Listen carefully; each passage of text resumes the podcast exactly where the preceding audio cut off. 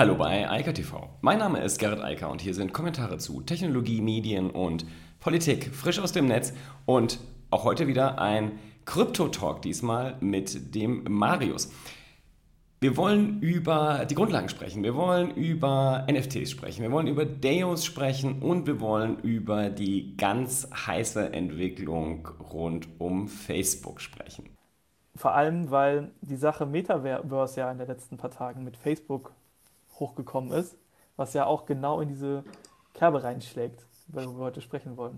Ja, ja, deshalb, ich habe das, ich weiß gar nicht, ob das so klug war, aber ich habe gedacht, das passt einfach zu gut, weil ja. die, die Logik äh, dahinter erfordert halt den Kryptobereich. Insofern macht es Sinn, das gleich mit äh, an Bord zu nehmen. Ähm, vielleicht, also ich meine, wir können ja sozusagen von der Technologie über die verschiedenen Anwendungen dann zum immer äh, breiteren Anwendungsfeld gehen. Also ich meine, du bist der Informatiker. Vielleicht fangen wir einfach mal damit an. Was bedeutet Krypto eigentlich oder Blockchain? Was ist denn das? Okay, also ähm, eine Blockchain muss man sich wirklich einfach vorstellen, wie, wie der Name wirklich sagt, Blöcke, in denen Informationen drin sind und die miteinander verbunden sind.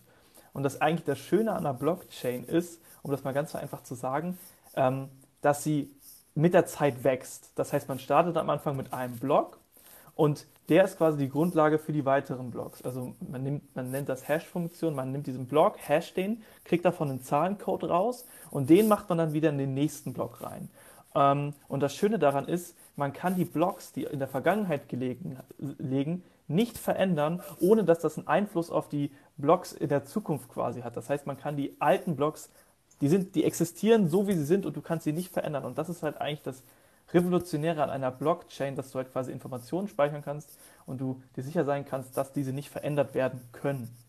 Ähm, ja, um das jetzt mal ganz einfach runterzubrechen. Ja, ich glaube, das, das trifft es, ja. Vielleicht, worüber wir auch noch reden müssen, ähm, da wird ja immer gesagt, das kostet so unglaublich viel Energie. Ähm, ja. Das ist sozusagen ja, das, was du beschrieben hast, ist ja die Ursache dieses Energieverbrauchs, äh, weil unter anderem halt, wenn man etwas an dieser Kette verändert, diese Veränderungen üblicherweise in ein riesiges Netzwerk von Nodes reingehen, die dann diese Veränderung nachvollziehen müssen. Und das kostet unter anderem ein bisschen Energie. Aber das Nachvollziehen ist eigentlich nicht das, was Energie kostet. Das, das eigentliche, was Energie kostet, ist, das Problem ist, ich habe ja vorhin beschrieben, diese Zahl, die generiert wird aus einem Block heraus, der Hash-Wert.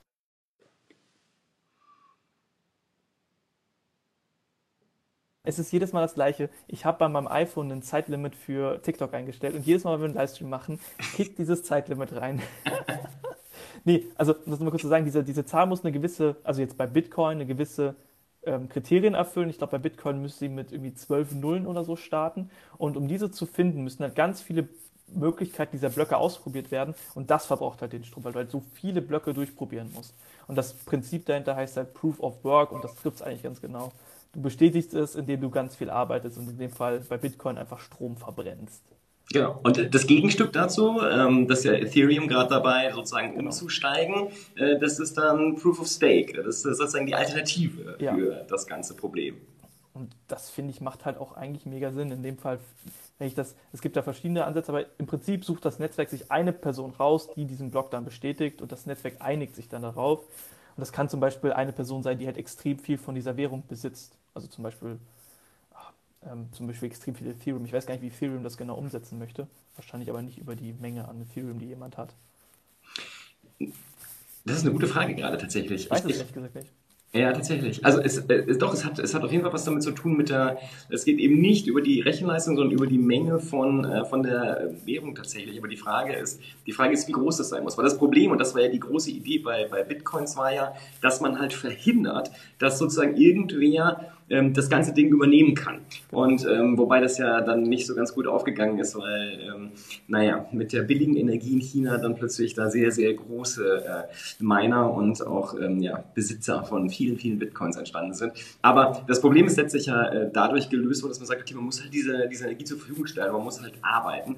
Und das will Ethereum halt ändern oder ändert es gerade mit der 2.0er-Version, da wird ja gerade aktiv, aktiv drauf umgestellt. Und ähm, ich glaube schon, dass das auch nach der Menge geht der Währung, aber ich bin mir auch nicht ganz sicher. Ich glaube, das sollten wir gerade lieber, äh, das müssen wir nachholen. Das müssen wir mal nachgucken. Nee, weil im Prinzip, das Wichtige ist ja bei Proof of Stake, einigen sich halt einfach die Teilnehmer darauf, wer den Block im Endeffekt bestätigt. Und das ist auf jeden Fall ähnlich sicher wie Proof of Work. Ähm, ich finde es auch eleganter. Ich meine ganz im Ernst, weil es kann eigentlich nicht sein, dass eine Kryptowährung so viel Energie wie Schweden verbraucht. Das finde ich schon sehr, sehr viel. Beziehungsweise Niederlande. Ach das ist gerade gar nicht aus dem Kopf. Ja, also ich glaube auch, dass es effizientere äh, Lösungen gibt wie Proof of Stake. Aber ich glaube auch, ähm, letztlich, also da wird ja, das wird ja halt auch gerne so hochgeschrieben, weil es halt auch relativ gut nachvollziehbar ist. Das ist ja, ja auch so ein Problem. Weil äh, ich glaube, wenn du jetzt einfach unten auf die Straße gehst und irgendjemanden fragst, wie viel Energie verbrauchen denn zum Beispiel die Banken für den Betrieb von EC-Automaten? Da kann dir überhaupt keiner darauf antworten. Also niemand. Ich, ich, ich glaube, das weiß auch niemand, weil das interessiert niemanden. Das wird einfach, alle wollen so einen EC-Automat, um da Bargeld rauszuholen. Und äh, das wird dann hingenommen, dass der natürlich die ganze Zeit mit Strom versorgt werden muss ja. und äh, da Dinge im Hintergrund passieren.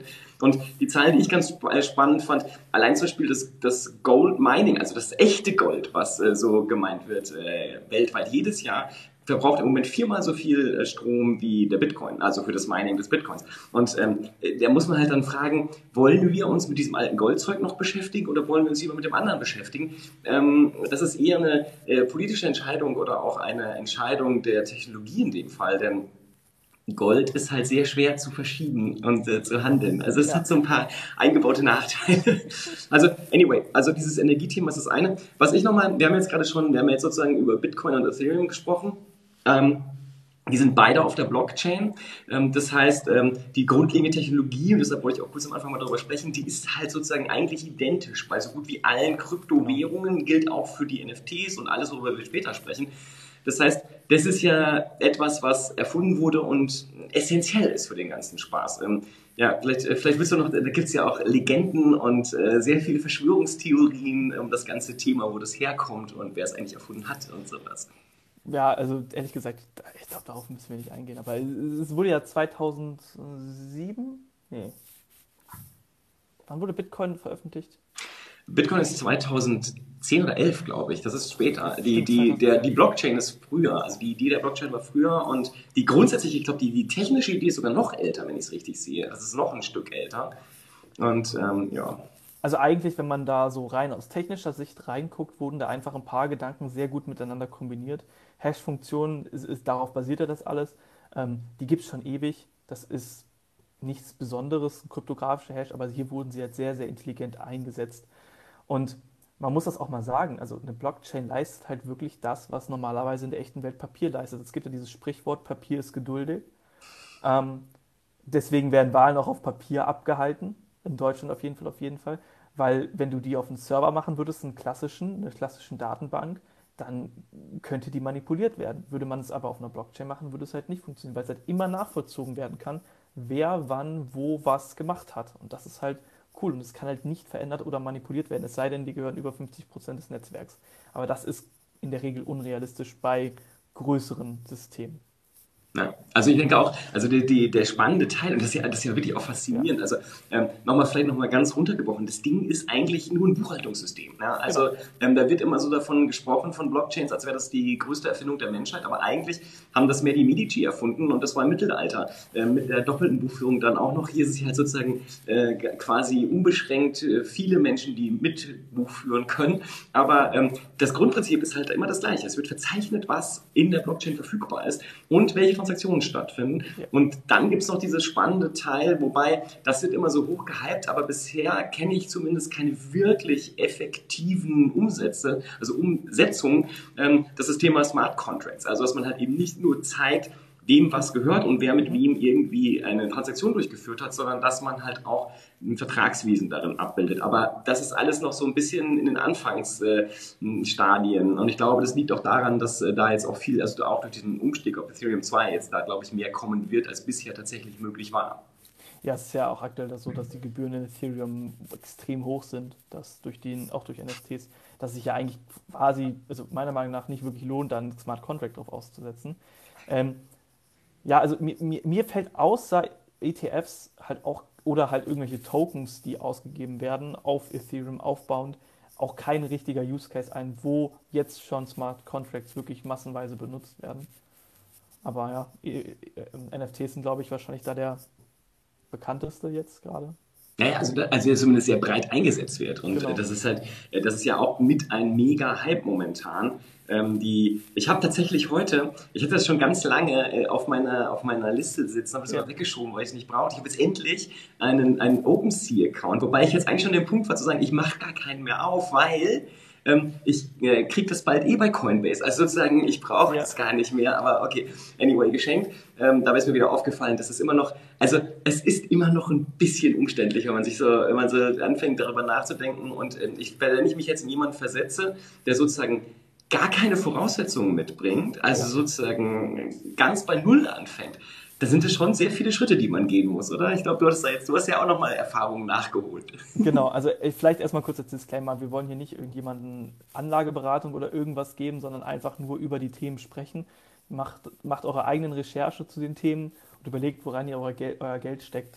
Das hier sind nur so Gedanken, wie wir von außen auf Sachen raufgucken und nicht irgendwelche Anlageempfehlungen. Ähm, genau, ich habe mir nämlich, um, um gleich den Bogen zu spannen, nämlich vor ein paar Tagen den ersten NFT gekauft und ich muss sagen, was ich daran, was, also, du hast ja gerade also gesagt, du hast den OpenSea-Account erstellt. Das ist halt die große Handelsplattform für NFTs. Ähm, hast du dir wirklich einen Account erstellt? Im Prinzip verknüpft man noch einfach Natürlich nur Wallet damit. Und das, und das fand ich wirklich für mich so einen kleinen Aha-Moment. Warte mal, wofür brauche ich eigentlich meine E-Mail-Adresse? Wofür brauche ich eigentlich meine ganzen Accounts? Ich verbinde mein Krypto-Wallet mit einer Webseite und habe dann einen Account da. Und das finde ich so intuitiver vor allem, weil es halt auch nicht nachvollzogen werden kann, ähm, ja, als halt irgendwie einen Google-Account damit zu verknüpfen oder was auch immer. Oder ich meine, das, das, Interessante ist ja, ich, ich, das, das, genau das meinte ich auch.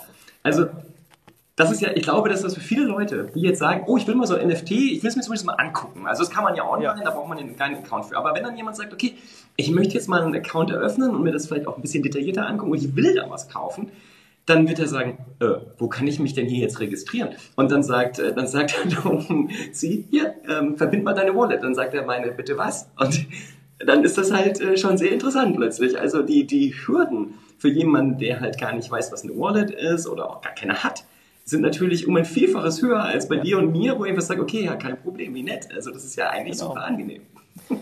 Ähm, ich habe ich hab den Livestream, ähm, wird es bald das Metaversum geben, genannt. Und Willst du vielleicht kurz definieren, was damit gemeint ist? Weil es wurde gerade gefragt, was das ist. Oh, okay. Also das, also dies, äh, das Thema Metaversum oder Metaverse ja eigentlich. Ähm, ich habe heute einen TikTok tatsächlich dazu noch gemacht, weil ich die Frage auch hatte in einem anderen Video. Ähm, das, äh, das Thema ist einfach, ähm, ganz einfach gesagt, ist das, also Metaverse, es kommt aus einem Science-Fiction-Roman von Neil Stevenson, Snow Crash, übrigens absolute Leseempfehlung. Man muss sich eigentlich durch die ersten 30, 40 Seiten durchquälen, weil außer man ist so in einem Cyberpunk-Bereich unterwegs, ist das echt strange, was er da erzählt. Danach wird es sehr, sehr cool und auch sehr hilfreich. Also jedenfalls da coint er diesen Begriff Metaverse und es beschreibt eine Situation, in der es eine virtuelle Welt gibt, die komplett auch die digitale Repräsentanz abdeckt.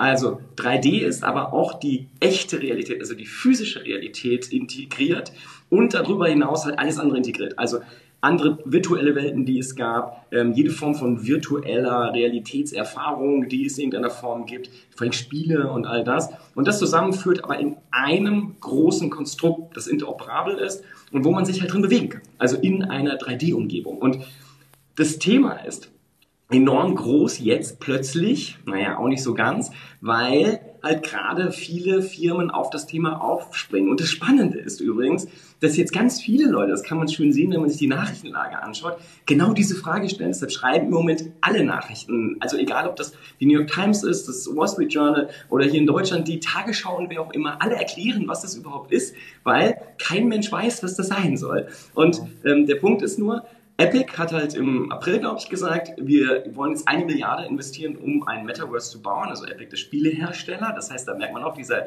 äh, Gaming-Teil ist da wichtig. Und dann kam Facebook und hat gesagt, die, wir wollen nicht nur Geld investieren, sondern wir wollen eine Metaverse Company werden. Also wir wollen gar keine sozialen Netzwerke mehr betreiben oder Instagram und so ein Quatsch, sondern wir wollen jetzt ein, das, den Internet-Nachfolger bauen.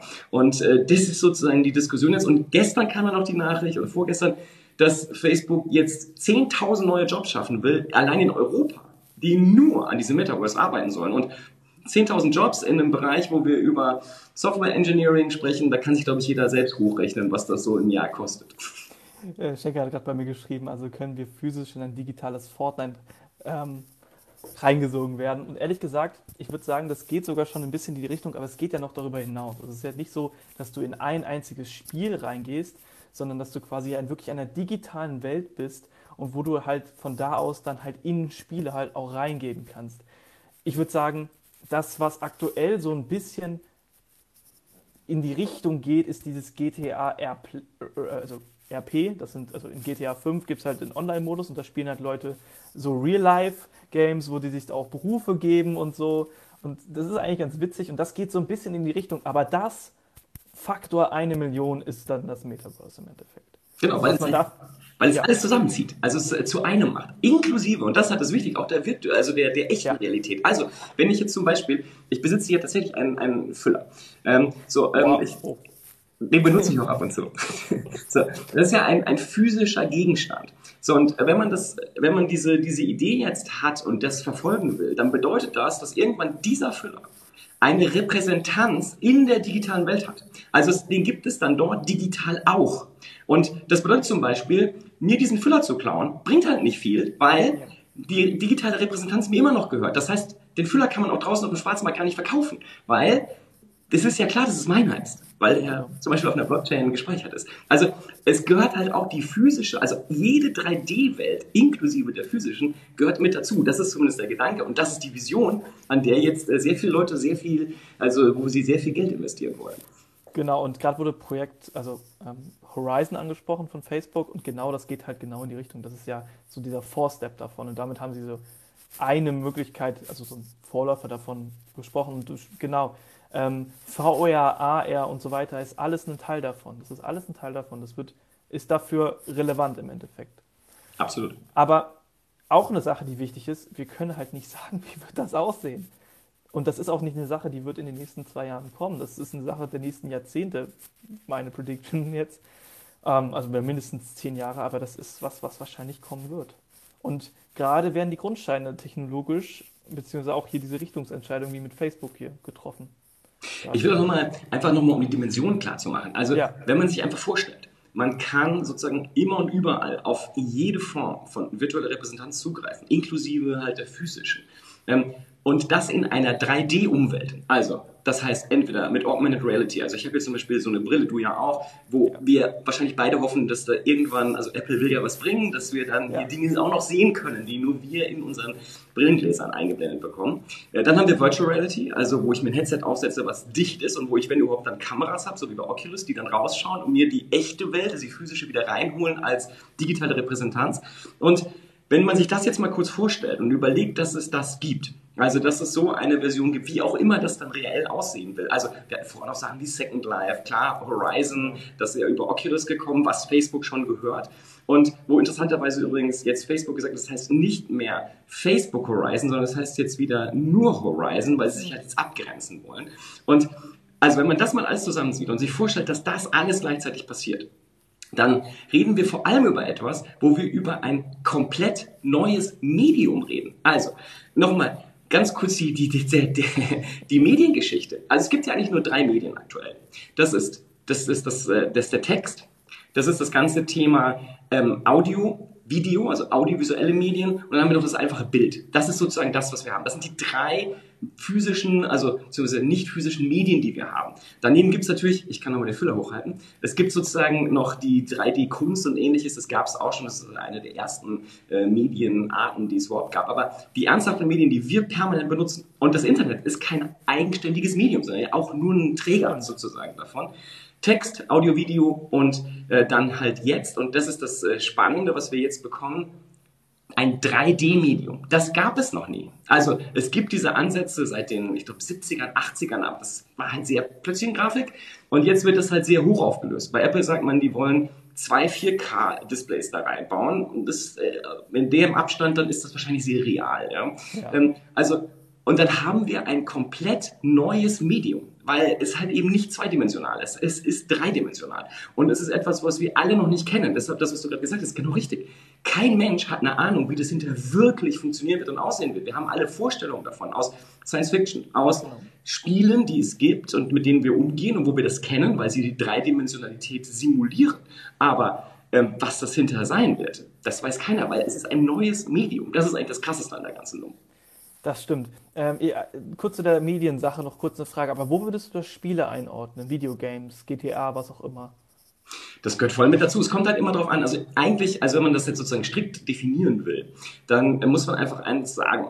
Also normalerweise ist es ja so, bei einem Spiel, früher, da hat der Softwareentwickler vorgegeben und der De äh, Game Designer, wie das aussieht. Und dann konnte man als Nutzer da rein und innerhalb der Regeln des Spiels das Spiel benutzen. Und das ist eigentlich keine virtuelle Welt, sondern das ist halt ein Spiel mit fest mhm. definierten Regeln, in denen ich mich an den Regeln angepasst äh, bewegen kann. Second Life oder Roblox oder was auch immer äh, äh, macht einen riesen Unterschied, denn jetzt kann ich plötzlich hergehen als Spieler und die Welt verändern. So wie ich auch hier nochmal der Füller, den kann ich nehmen und zerbrechen. Na, das wird mir schwerfallen, der ist aus Messing, aber oder ich kann ihn aus dem Fenster schmeißen. Ja, und dann geht er vielleicht kaputt. Ähm, aber ich kann normalerweise im Spiel ja die Spielumgebung nicht verändern. Ich kann jetzt nicht sagen, ich design mal den Level in irgendeinem Spiel um. Das fänden zumindest alle anderen Mitspieler ziemlich übel. Ähm, äh, das wäre halt etwas, was man dann Schummeln nennt. Ja? Ähm, in einer virtuellen Welt ist das ja normal. Also dass User-Generated Content entsteht, dass die Nutzer den Inhalt schaffen. Und das macht einen riesen Unterschied zu dem, was ein Spiel ist. Aber Spielelemente sind natürlich ganz klar Teile von all diesen virtuellen Welten. Ehrlich gesagt, ähm, in dem Kontext, wo du das gerade sagst, fällt mir Minecraft wieder ein. Ich habe sehr viel Zeit in meiner Jugend damit verbracht und da ist es ja auch so, dass wirklich die User den Content auch erstellen, aber halt in diesen Grenzen, die halt dieses Spiel ermöglicht. Hier wurde gerade bei mir geschrieben, ich bin ängstlich und gehypt zugleich. Kann ich verstehen. ähm, aber ich würde gerne nochmal wieder den äh, Bogen zu der ganzen Krypto-Sache spannen. Aber wieso ist denn jetzt, also wir reden gerade über das Metaverse und dass da alles digital, es wird digitale Repräsentation von allen möglichen Sachen geben, die ganze Welt. Aber wofür brauchen wir denn da jetzt Krypto? Wo ist denn da der Zusammenhang? Naja, ich meine, das kannst du ja, äh, wir können nochmal zu dem zurückgehen. Ähm, vielleicht beschreibst du gleich nochmal deinen, deinen Weg zu deinem NFT. Okay, ähm, ja. Weil NFTs zeigen genau eines der Probleme, die virtuelle Welten haben. Ich kann es nochmal sagen, der Füller, wenn ich den kaufe, dann ja. lege ich Geld auf den Tisch nehme dieses Ding und äh, nehme den nach Hause und lege ihn hier auf meinen Schreibtisch. So, die Tür ist abgeschlossen, meins. Äh, das Thema ist relativ deutlich. Ja? Also, das diskutiere ich auch mit niemandem drüber. Ja. Wenn ich jetzt aber diesen Füller digital herstelle, dann wissen wir alle, das, ist, das sind quasi das sind keine Bilddaten, sondern es sind halt auf deinem Rechner. Aber es ist, es ist etwas, das ich beliebig oft kopieren kann.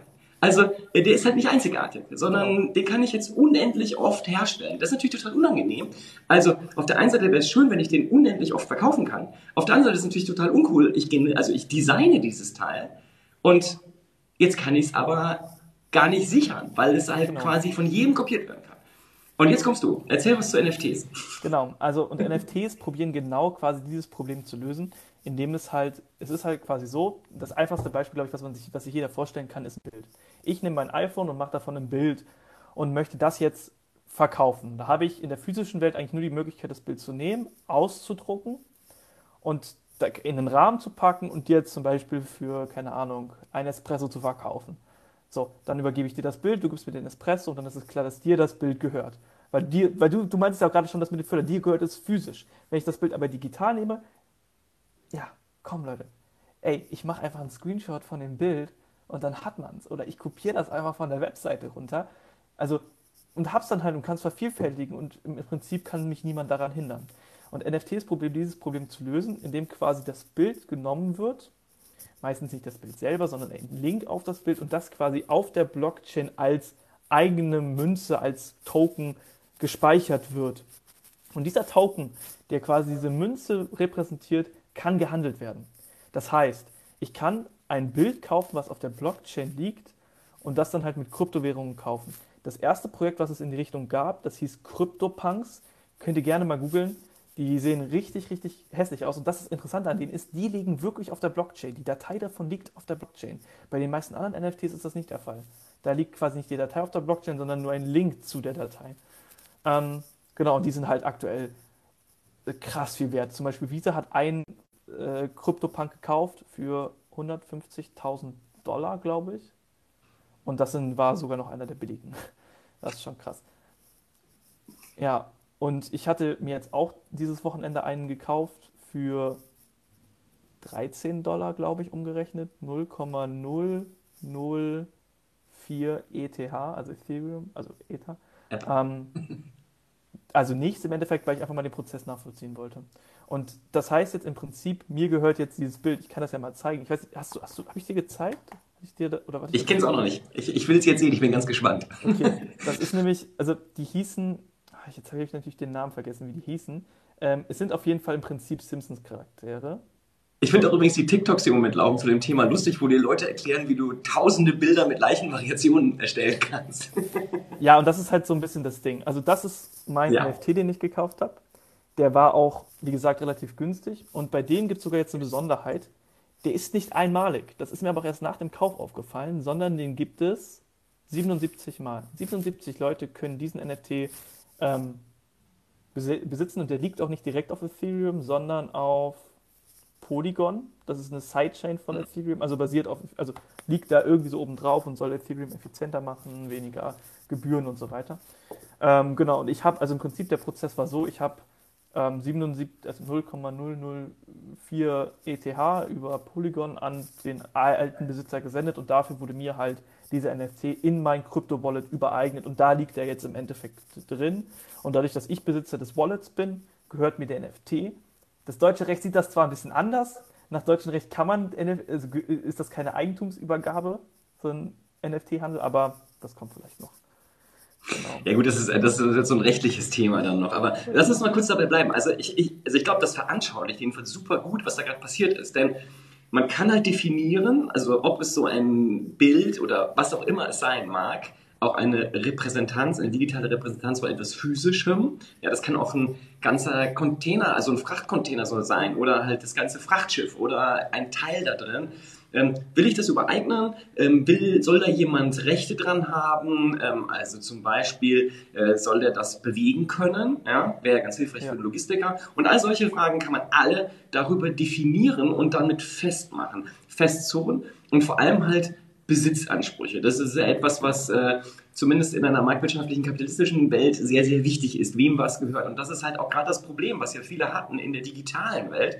Und die Lösung bisher waren ja, da gab es ganz am Anfang gab es so Sachen wie Copyschutz, also gerade bei Spielen. Äh, dann sind die ganzen Sachen eh ins Netz gezogen, hatte man gar keine Chance, man musste halt bezahlen. Oder es gibt halt äh, die äh, Varianten, wo man halt sich etwas erspielen kann. Das ist ja auch im Moment ein ganz großes Thema bei NFTs. Und diese, diese ganzen Konzepte äh, verändern halt gerade, und das ist insofern auch ein spannendes Feld für die Politik und die, die, die rechtlichen, also die Juristen in Zukunft, ja. die verändern halt komplett, äh, wie die Zusammenarbeit funktioniert. Und das Schöne ist, wenn es einmal digital ist, dann ist es halt so super festgezurrt, äh, dass äh, das sicherer ist, als eigentlich das Eigentum an einem physischen Gegenstand. Und das ist nur etwas, das müssen die Leute erst noch in ihrem Kopf mit, also das, das, ist eine so krasse Veränderung, dass die meisten das erstmal gar nicht realisieren. Das müssen sie erst verstehen, bevor sie sagen werden, ach cool, wenn ich es digital habe, ist es ja viel besser für mich eigentlich, als wenn ich es physisch habe. Aber das, glaube ich, wird noch ein Prozess sein, glaube ich zumindest. Was ich noch ein schönes Use Case fand, ich glaube, der ist auch sehr, sehr greifbar, sind Domains.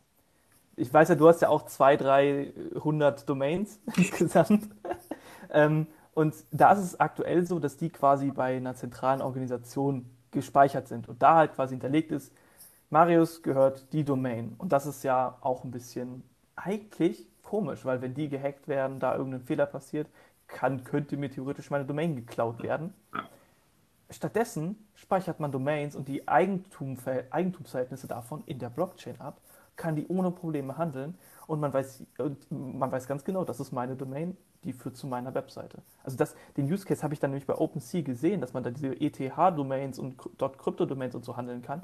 Und ich finde das so, so intelligent eigentlich und frage mich, wieso das nicht schon immer so gemacht wurde, eigentlich. Weil eine zentralisierte Sache im Internet, was ja nach per Definition dezentral ist, macht halt keinen Sinn. Gerade nee, gut, so das, also gerade das Domain Name System ist ja wirklich eine der, also das ist halt eine ganz zentrale Datenbank letztlich. Ja. Also ähm, da darf man eigentlich gar nicht drüber nachdenken, also insbesondere wenn man Domainnamen besitzt. Aber ähm, das funktioniert alles, ist ja auch partiell dezentral, aber wie auch immer. Also ich, ich bin da ganz bei dir. Ich habe auch, ja, was du gesagt hast, ja, ich habe ich hab halt früh in den 90ern angefangen, äh, Domainnamen zu kaufen. Das ist lange her. Und ja. ähm, äh, ich habe natürlich auch jetzt gesehen, äh, dieses Unstoppable-Thema vor allem. Und äh, bin da auch ein bisschen investiert. Also, weil ich es halt auch ziemlich cool finde. Also, ich, ich, ich stehe total auf diese Ica. irgendwas Domains, ähm, aber ähm, nein, auch ein paar andere. Aber ähm, die, äh, da habe ich ja zum Beispiel auch eine, die heißt Ica.crypto und das ist halt etwas, ähm, was sehr spannend ist. Nur auch da musste ich auch erstmal, also es ist auch wieder so etwas, wo man erstmal den Sprung machen muss und sagen muss, wofür will ich das Ding denn eigentlich haben? Also ja. etwas zu besitzen um des Besitzens willen ist Kunst. Ja? Also das ist sozusagen ähm, nicht hilfreich oder er hat keine Funktion dann erstmal. Das ist uh, nice to have. Ähm, aber bei diesen, bei diesen Krypto-Domains ist es ja tatsächlich so, dass man da erstmal eine ganz simple Funktion hinterhängen kann, nämlich man kann sozusagen das gleiche machen wie mit Domains, dass man halt eben nicht die IP-Adresse von irgendeinem Server eintippen muss, um dann irgendeine Webseite wie Google aufzurufen, sondern man gibt halt google.com ein. Und das ist halt viel einfacher. So, und das gleiche Problem haben wir natürlich mit den Krypto. Äh, also wenn man Coins austauschen will, muss man halt diese komischen Adressen tauschen. Und das ist halt eher nicht so richtig schick. Und ähm, diese Krypto-Domains erlauben mir halt, dass ich eine Wallet, also das müssen wir übrigens auch noch erklären, glaube ich, das haben wir vorhin ausgelassen, Stimmt. eine Wallet, wo ich Coins drauf liegen habe oder kaufen kann, in einem Marktplatz zum Beispiel, verbinde mit so einer Domain, die selbst auch wiederum halt in, auf einer Blockchain verzeichnet ist und wo dann diese Kopplung, diese Verknüpfung zwischen dem Wallet und ähm, oder mehreren Wallets und der Domain dann definiert wird. Und dann hat es einen Nutzwert plötzlich und dann ist es plötzlich sehr, sehr interessant. Und ähm, klar, dann kann man die Dinge natürlich auch noch handeln. genau. Was natürlich auch cool ist. Es gibt auch richtig äh, coole Namen. .x zum Beispiel fand ich auch ganz nice. Ähm, ja, aber du meinst ja gerade, was ist eine Wallet? Also im Prinzip, vereinfacht gesagt, ein Wallet ist genau das gleiche wie eine richtige Brieftasche. Das ist der Ort, wo du deine Kryptowährungen aufbewahrst. Und in der Regel ist es so, dass eine Wallet aus zwei Dingen besteht, nämlich einem privaten und einem öffentlichen Schlüssel. Ähm, weil, wie der Name schon sagt, es hat alles was mit Verschlüsselung zu tun. Das sind alles asymmetrische Verschlüsselungen. Ähm, und asymmetrische Verschlüsselungen haben, zeichnen sich ja dadurch aus, dass man halt nicht einen Schlüssel hat, mit dem man fair und entschlüsselt, sondern halt zwei hat, nämlich einen privaten und einen öffentlichen Schlüssel. Wenn ich dir jetzt zum Beispiel Geld senden möchte, sagen wir mal, keine Ahnung, ein Bitcoin, weil ich großzügig bin. dann, Nur zu? ich habe leider keinen Mist, keinen ganzen. Ähm, dann würdest du mir deine öffentliche Adresse geben und ich könnte halt quasi über meine private Adresse dir diesen senden und der würde dir dann halt quasi zugeordnet werden. Ähm, dabei ist wichtig, wenn jemand deine private Adresse hat, dann kann er im Prinzip dein komplettes Wallet leerräumen, weil er dann halt, das nennt sich signieren, deine Sachen signieren kann, deine ähm, Transaktion und das möchtest du nicht. Deswegen, ähm, ja, sollte man nur seinen öffentlichen Schlüssel rausgeben. Wallets sind aber in der Regel halt Programme. Also mit diesen ganzen Sachen, die ich gerade meinte, musst du dich gar nicht beschäftigen weil die private Adresse du wahrscheinlich gar nicht sehen kannst oder sie irgendwo versteckt ist in irgendwelchen Menüs und da auch ganz groß drüber steht, Achtung, gib diese Adresse niemals irgendjemand weiter. Ähm, ja, deswegen, äh, was auch noch cool ist, um da gleich mal einzugreifen, diese Wallets müssen gar nicht physisch sein, äh, äh digital sein. Du kannst, die, du kannst im Prinzip ach, ein Wallet auf zum Beispiel einen USB-Stick machen, das ist dann in, ein Cold Wallet nennt sich das.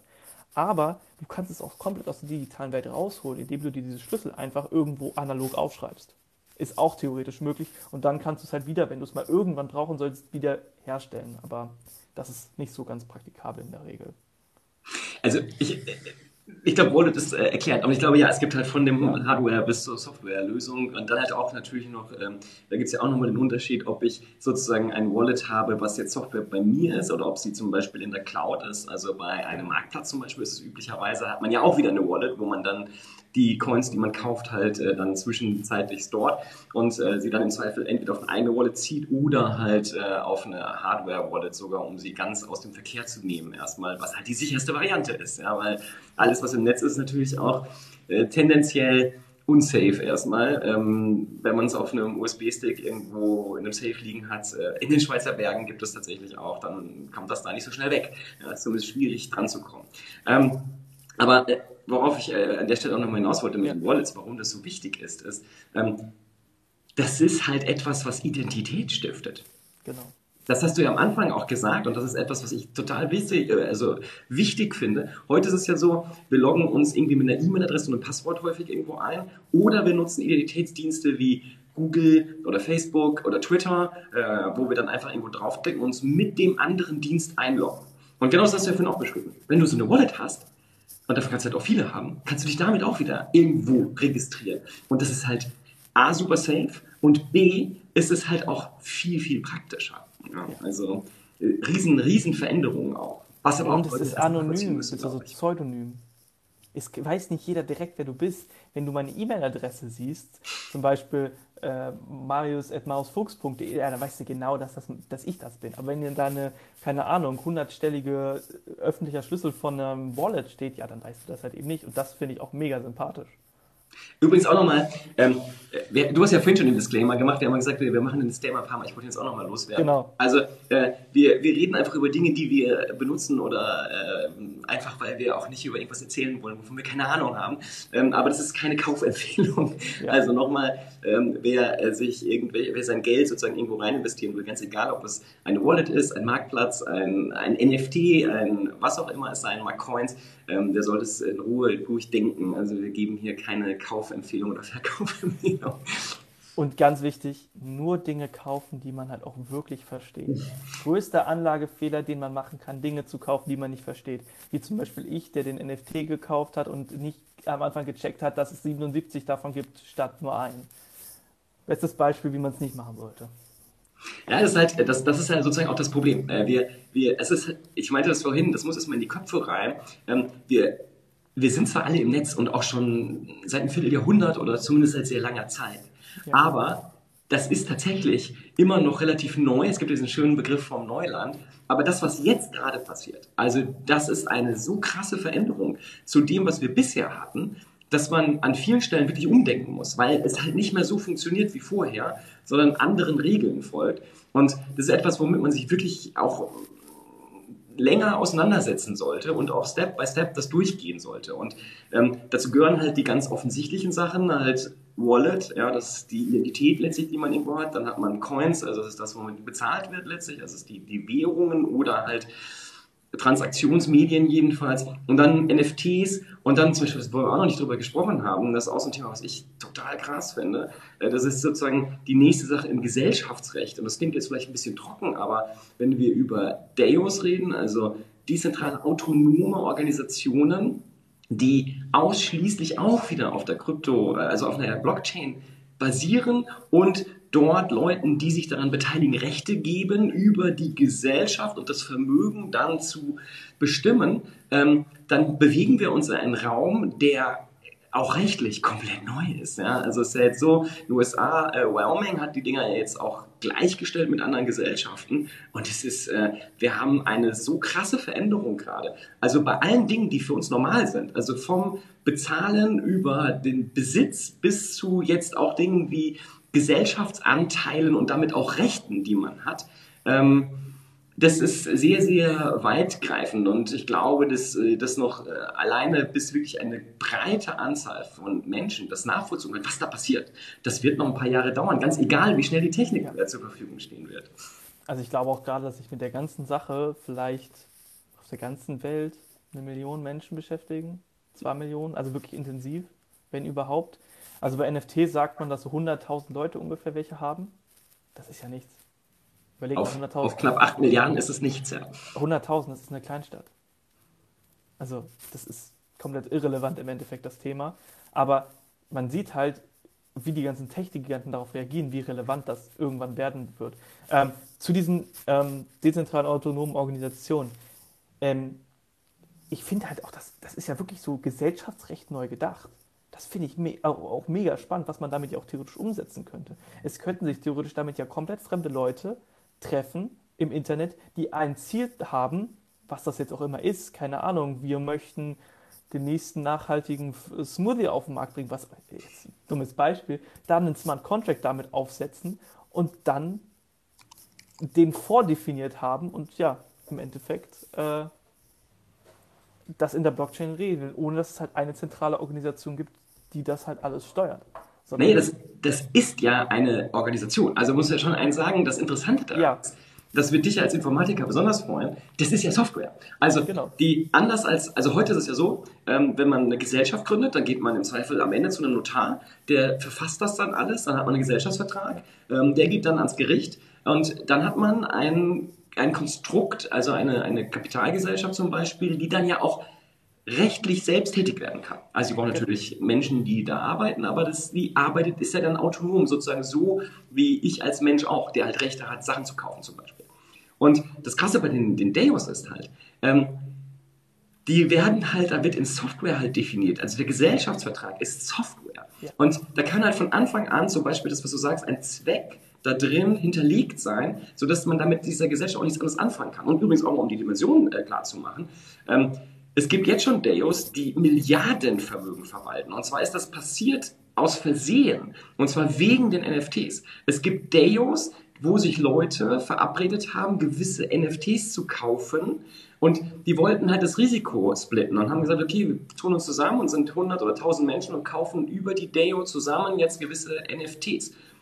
Und dann sind die NFTs im Kurs explodiert. Und auf einmal hast du dort Deos, die auf Milliarden Vermögen sitzen. Und ähm, das sind Dinge, wie gesagt, die passieren gerade, aber die sind so weit weg von dem, was normal ist. Also das, was wir aus dem täglichen Leben kennen, das ist eine ganz, ganz krasse Veränderung ist, die da gerade stattfindet. Also ich finde auch, ehrlich gesagt, für mich ist das auch so ein bisschen schwer, so eine Deos zum Beispiel mit einer GmbH oder so gleichzusetzen, gedanklich. Wie gesagt, die Amis haben das gerade gemacht. Also zumindest äh, Wyoming ist das. Nee, also jetzt nicht, nicht, dass man das sich vorstellen kann, dass das so ist. Das finde ich mega sinnvoll, sondern einfach so von dem Gedanken her, weil, aber wenn man mal ehrlich ist, Leute, was ist denn eine GmbH? Eine GmbH ist am Ende des Tages ein Aktenordner. Das ist eine GmbH. Die Gebäude gehören der zwar auf dem Papier, aber ja auch nur auf dem Papier. Also, das heißt, das kann genauso gut Softwarecode sein, wie du meinst. Wobei ich finde, es gibt noch viel schöneren Vergleich, vor allem im deutschen ja. Recht. Es gibt einen sehr schönen Vergleich für Deos und das sind Genossenschaften. Ähm, denn Genossenschaften funktionieren ja super ähnlich. Also Genossenschaften sind ja Gesellschaften, die auch rechtliche äh, äh, Personen sind, die also sozusagen agieren können und die auch einen Geschäftsführer haben und die haben vor allem eine Hauptversammlung. Und da sind alle Leute drin, die Anteile haben. Und das funktioniert ähnlich wie bei einer Aktiengesellschaft. Nur der Unterschied ist, die sind im Normalfall offen. Also das heißt, da kann ich einfach Geld auf den Tisch legen und dann bin ich damit drin. Eine Aktiengesellschaft zum Beispiel müsste ja zum Beispiel erstmal neues Kapital zeichnen, damit theoretisch wirklich ganz neue Aktionäre reinkommen können. Also, sofern so neue Aktien ausgeben. Genau, die müssen neue Aktien ausgeben, das Stammkapital erweitern. Bei einer Genossenschaft ist es ganz einfach. Da lege ich 1000 Euro oder was auch immer da drin steht auf den Tisch. Äh, zum Beispiel bei den meisten Volksbanken ist das ja so. Da lege ich 1000 Euro hin und dann habe ich einen Genossenschaftsanteil. Ähm, und genau so, also zumindest sehr ähnlich funktionieren äh, Deos. Also das ist eigentlich ganz witzig, weil auch bei Genossenschaften gibt es im Moment so einen so Hype. Und ähm, da gibt es halt ein digitales Pendant, ähm, was ich glaube, früher oder später die Leute auch verstehen werden, dass das sehr gut zusammenwachsen kann. Äh, witzig, ich wohne in einer Genossenschaftswohnung. Deswegen passt das ganz gut. Das heißt, ich habe sogar einen Genossenschaftsanteil. Auch genau wie du meinst, 1000 Euro und die zahlen mir regelmäßig 50 Euro Dividende. Das ist ganz sympathisch. Ja. Cool. ja. Nee, aber ehrlich gesagt, auf den Vergleich bin ich gar nicht gekommen. Das macht aber voll Sinn. Es ist halt nur noch viel cooler, weil das. Schöne an diesen ganzen Blockchain-Thematiken ist halt, du brauchst halt keinen Intermediär. Also du brauchst zum Beispiel kein Gericht, wo du in sowas eintragen kannst und vorher einen Notar, der dir sagt, ähm, hast du dir auch wirklich Gedanken gemacht und bist du sicher, dass du das machen willst? Hat natürlich auch ähm, ein erhöhtes Risiko, bringt das mit sich, aber ähm, man kann die Dinger halt pseudonym, anonym oder zumindest ähm, anders gründen, als es heute bei der Gesellschaft überhaupt möglich ist. Und man kann es trotzdem machen, obwohl man zum Beispiel die anderen Leute nicht kennt, weil halt der Code Rechte und Pflichten definiert. Ähm, das ist zwar in Gesellschaften auch ähnlich, aber da braucht man halt immer jemanden, der das im Zweifel durchsetzen will. Also, wo ich erstmal hinterlegen kann, dass es jetzt so eine GmbH zum Beispiel wirklich gibt, dass, äh, dass also sozusagen Dritte nachgucken können im Handelsregister, gibt es das überhaupt? Also, kann ich mit der tatsächlich in, in, äh, in rechtlichen Austausch kommen, ja oder nein? Und das brauche ich dann nicht, weil das kann ich einfach nachgucken. Und das ist halt so eine krasse Veränderung, weil ich diese ganzen Intermediäre dort nicht mehr brauche. Ich brauche keine Banken, ich brauche keinen ähm, Kunsthändler. Äh, auch die Marktplätze, die es heute gibt, die gibt es ja einfach nur aus Bequemlichkeit. Also die ganzen Marktplätze da draußen sind da, weil wir faul sind. Ja, das ist die, die einfache Realität und das wird auch immer so bleiben, deshalb wird es auch diese Marktplätze geben. Aber letztlich sind die überflüssig. Das ist ja das eigentlich Faszinierende an der Blockchain. Ja. Ähm, ich glaube, ein Beispiel, was relativ greifbar ist, ist zum Beispiel PayPal in der klassischen Welt, wenn ich dir Geld senden möchte, ähm, keine Ahnung, per Post, per Brieftaube oder so, äh, vertraue ich dir erstmal per se nicht, weil es könnte ja sein, dass du mir die Ware nicht gleichzeitig sendest. also wenn ich jetzt irgendwas von dir kaufe, was physisches, dann gibt es aber jemanden wie PayPal oder eBay oder Amazon oder wer auch immer, der halt das Geld erstmal entgegennimmt und erstmal checkt, ob wir überhaupt die richtigen Personen sind und wenn es halt Probleme gibt, klären die halt das Problem. Ähm, die Blockchain nimmt halt genau diesen Mann in der Mitte raus und ersetzt ihn halt quasi durch, das, durch die Blockchain, die ja im Endeffekt das Vertrauen sicherstellt in die beiden Personen, weil diese halt nicht manipuliert werden kann. Genau, also wenn ich dir halt quasi Geld sende über die Blockchain, also Bitcoin oder was auch immer, dann ist es halt safe, dass es bei dir ankommt. Und ich kann da halt auch nichts betrügen, weil entweder ist bei dir da oder nicht. Richtig. Und das ist ja das Krasse an den Smart Contracts. Also das ist ja einfach, die Sicherheit ist ja noch genau. viel besser als dieses, dieses PayPal abgesicherte Kaufen zum Beispiel. Das ist super.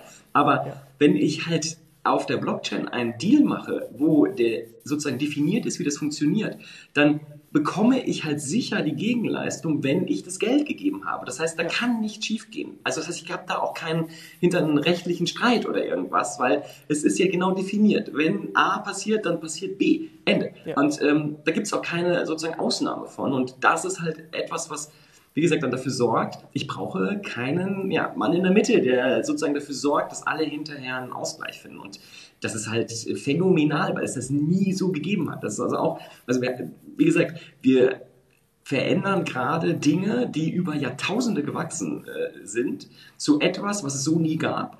Und ich glaube halt, das wird, das wird eine ganze Menge Friktionen mit sich bringen, aber ich glaube, die Chancen sind unglaublich groß, weil ähm, die, die Effizienzgewinne, die da drin stecken, die kann, glaube ich, heute noch niemand wirklich endgültig überblicken, wenn wir, wie gesagt, eine Situation haben, wo wir das alles digitalisieren und ähm, für physische und digitale Güter immer eine klare Repräsentanz und Absicherung haben. Also ich, also ich glaube, die Auswirkungen werden massiv sein. Also, genau. Und es, es vereinfacht ja auch Dinge und das ist ja auch eigentlich das Spannende. Also wie läuft das denn aktuell ab? Ich bestelle, also jetzt in B2B, ich bestelle irgendwas, zum Beispiel einen Container mit Weintrauben oder so. Ähm, der wird mir dann irgendwann geliefert und der Händler stellt mir eine Rechnung und ich muss dann die Rechnung irgendwann überweisen. Ich kann es aber auch einfach sein lassen oder das weiter nach rauszögern. Ja, dann muss der Händler mir halt Mahnungen senden, bis er irgendwann mit einem Gerichtsvollzieher wahrscheinlich vor meiner Tür steht, wenn ich nicht bezahle. Mit einem Smart Contract kann das alles so viel einfacher gemacht werden, weil wir einigen uns einfach darauf. Zum Beispiel, ähm, die Ware kommt bei mir an, der Container hat einen, keine Ahnung, GPS-Sender drin, der mit dem Smart Contract verbunden ist. Und wenn der, wenn der GPS-Sender in einen Bereich kommt, was zum Beispiel mein Hof ist, wo ich mein Weintraubenlager habe, dann wird halt automatisch, wenn der Container auf diesen Hof kommt, die Zahlung ausgelöst. Und in der Zeit, ähm, oder, oder was man ja auch sich vorstellen kann, bei der Bestellung muss ich das Geld in den Smart Contract einlegen und dann bei der Bestell bei, wenn, der, wenn der Container quasi in meinen Hof kommt, wird das Geld freigegeben. Ja. Das wäre wahrscheinlich eher sogar der Use Case dafür.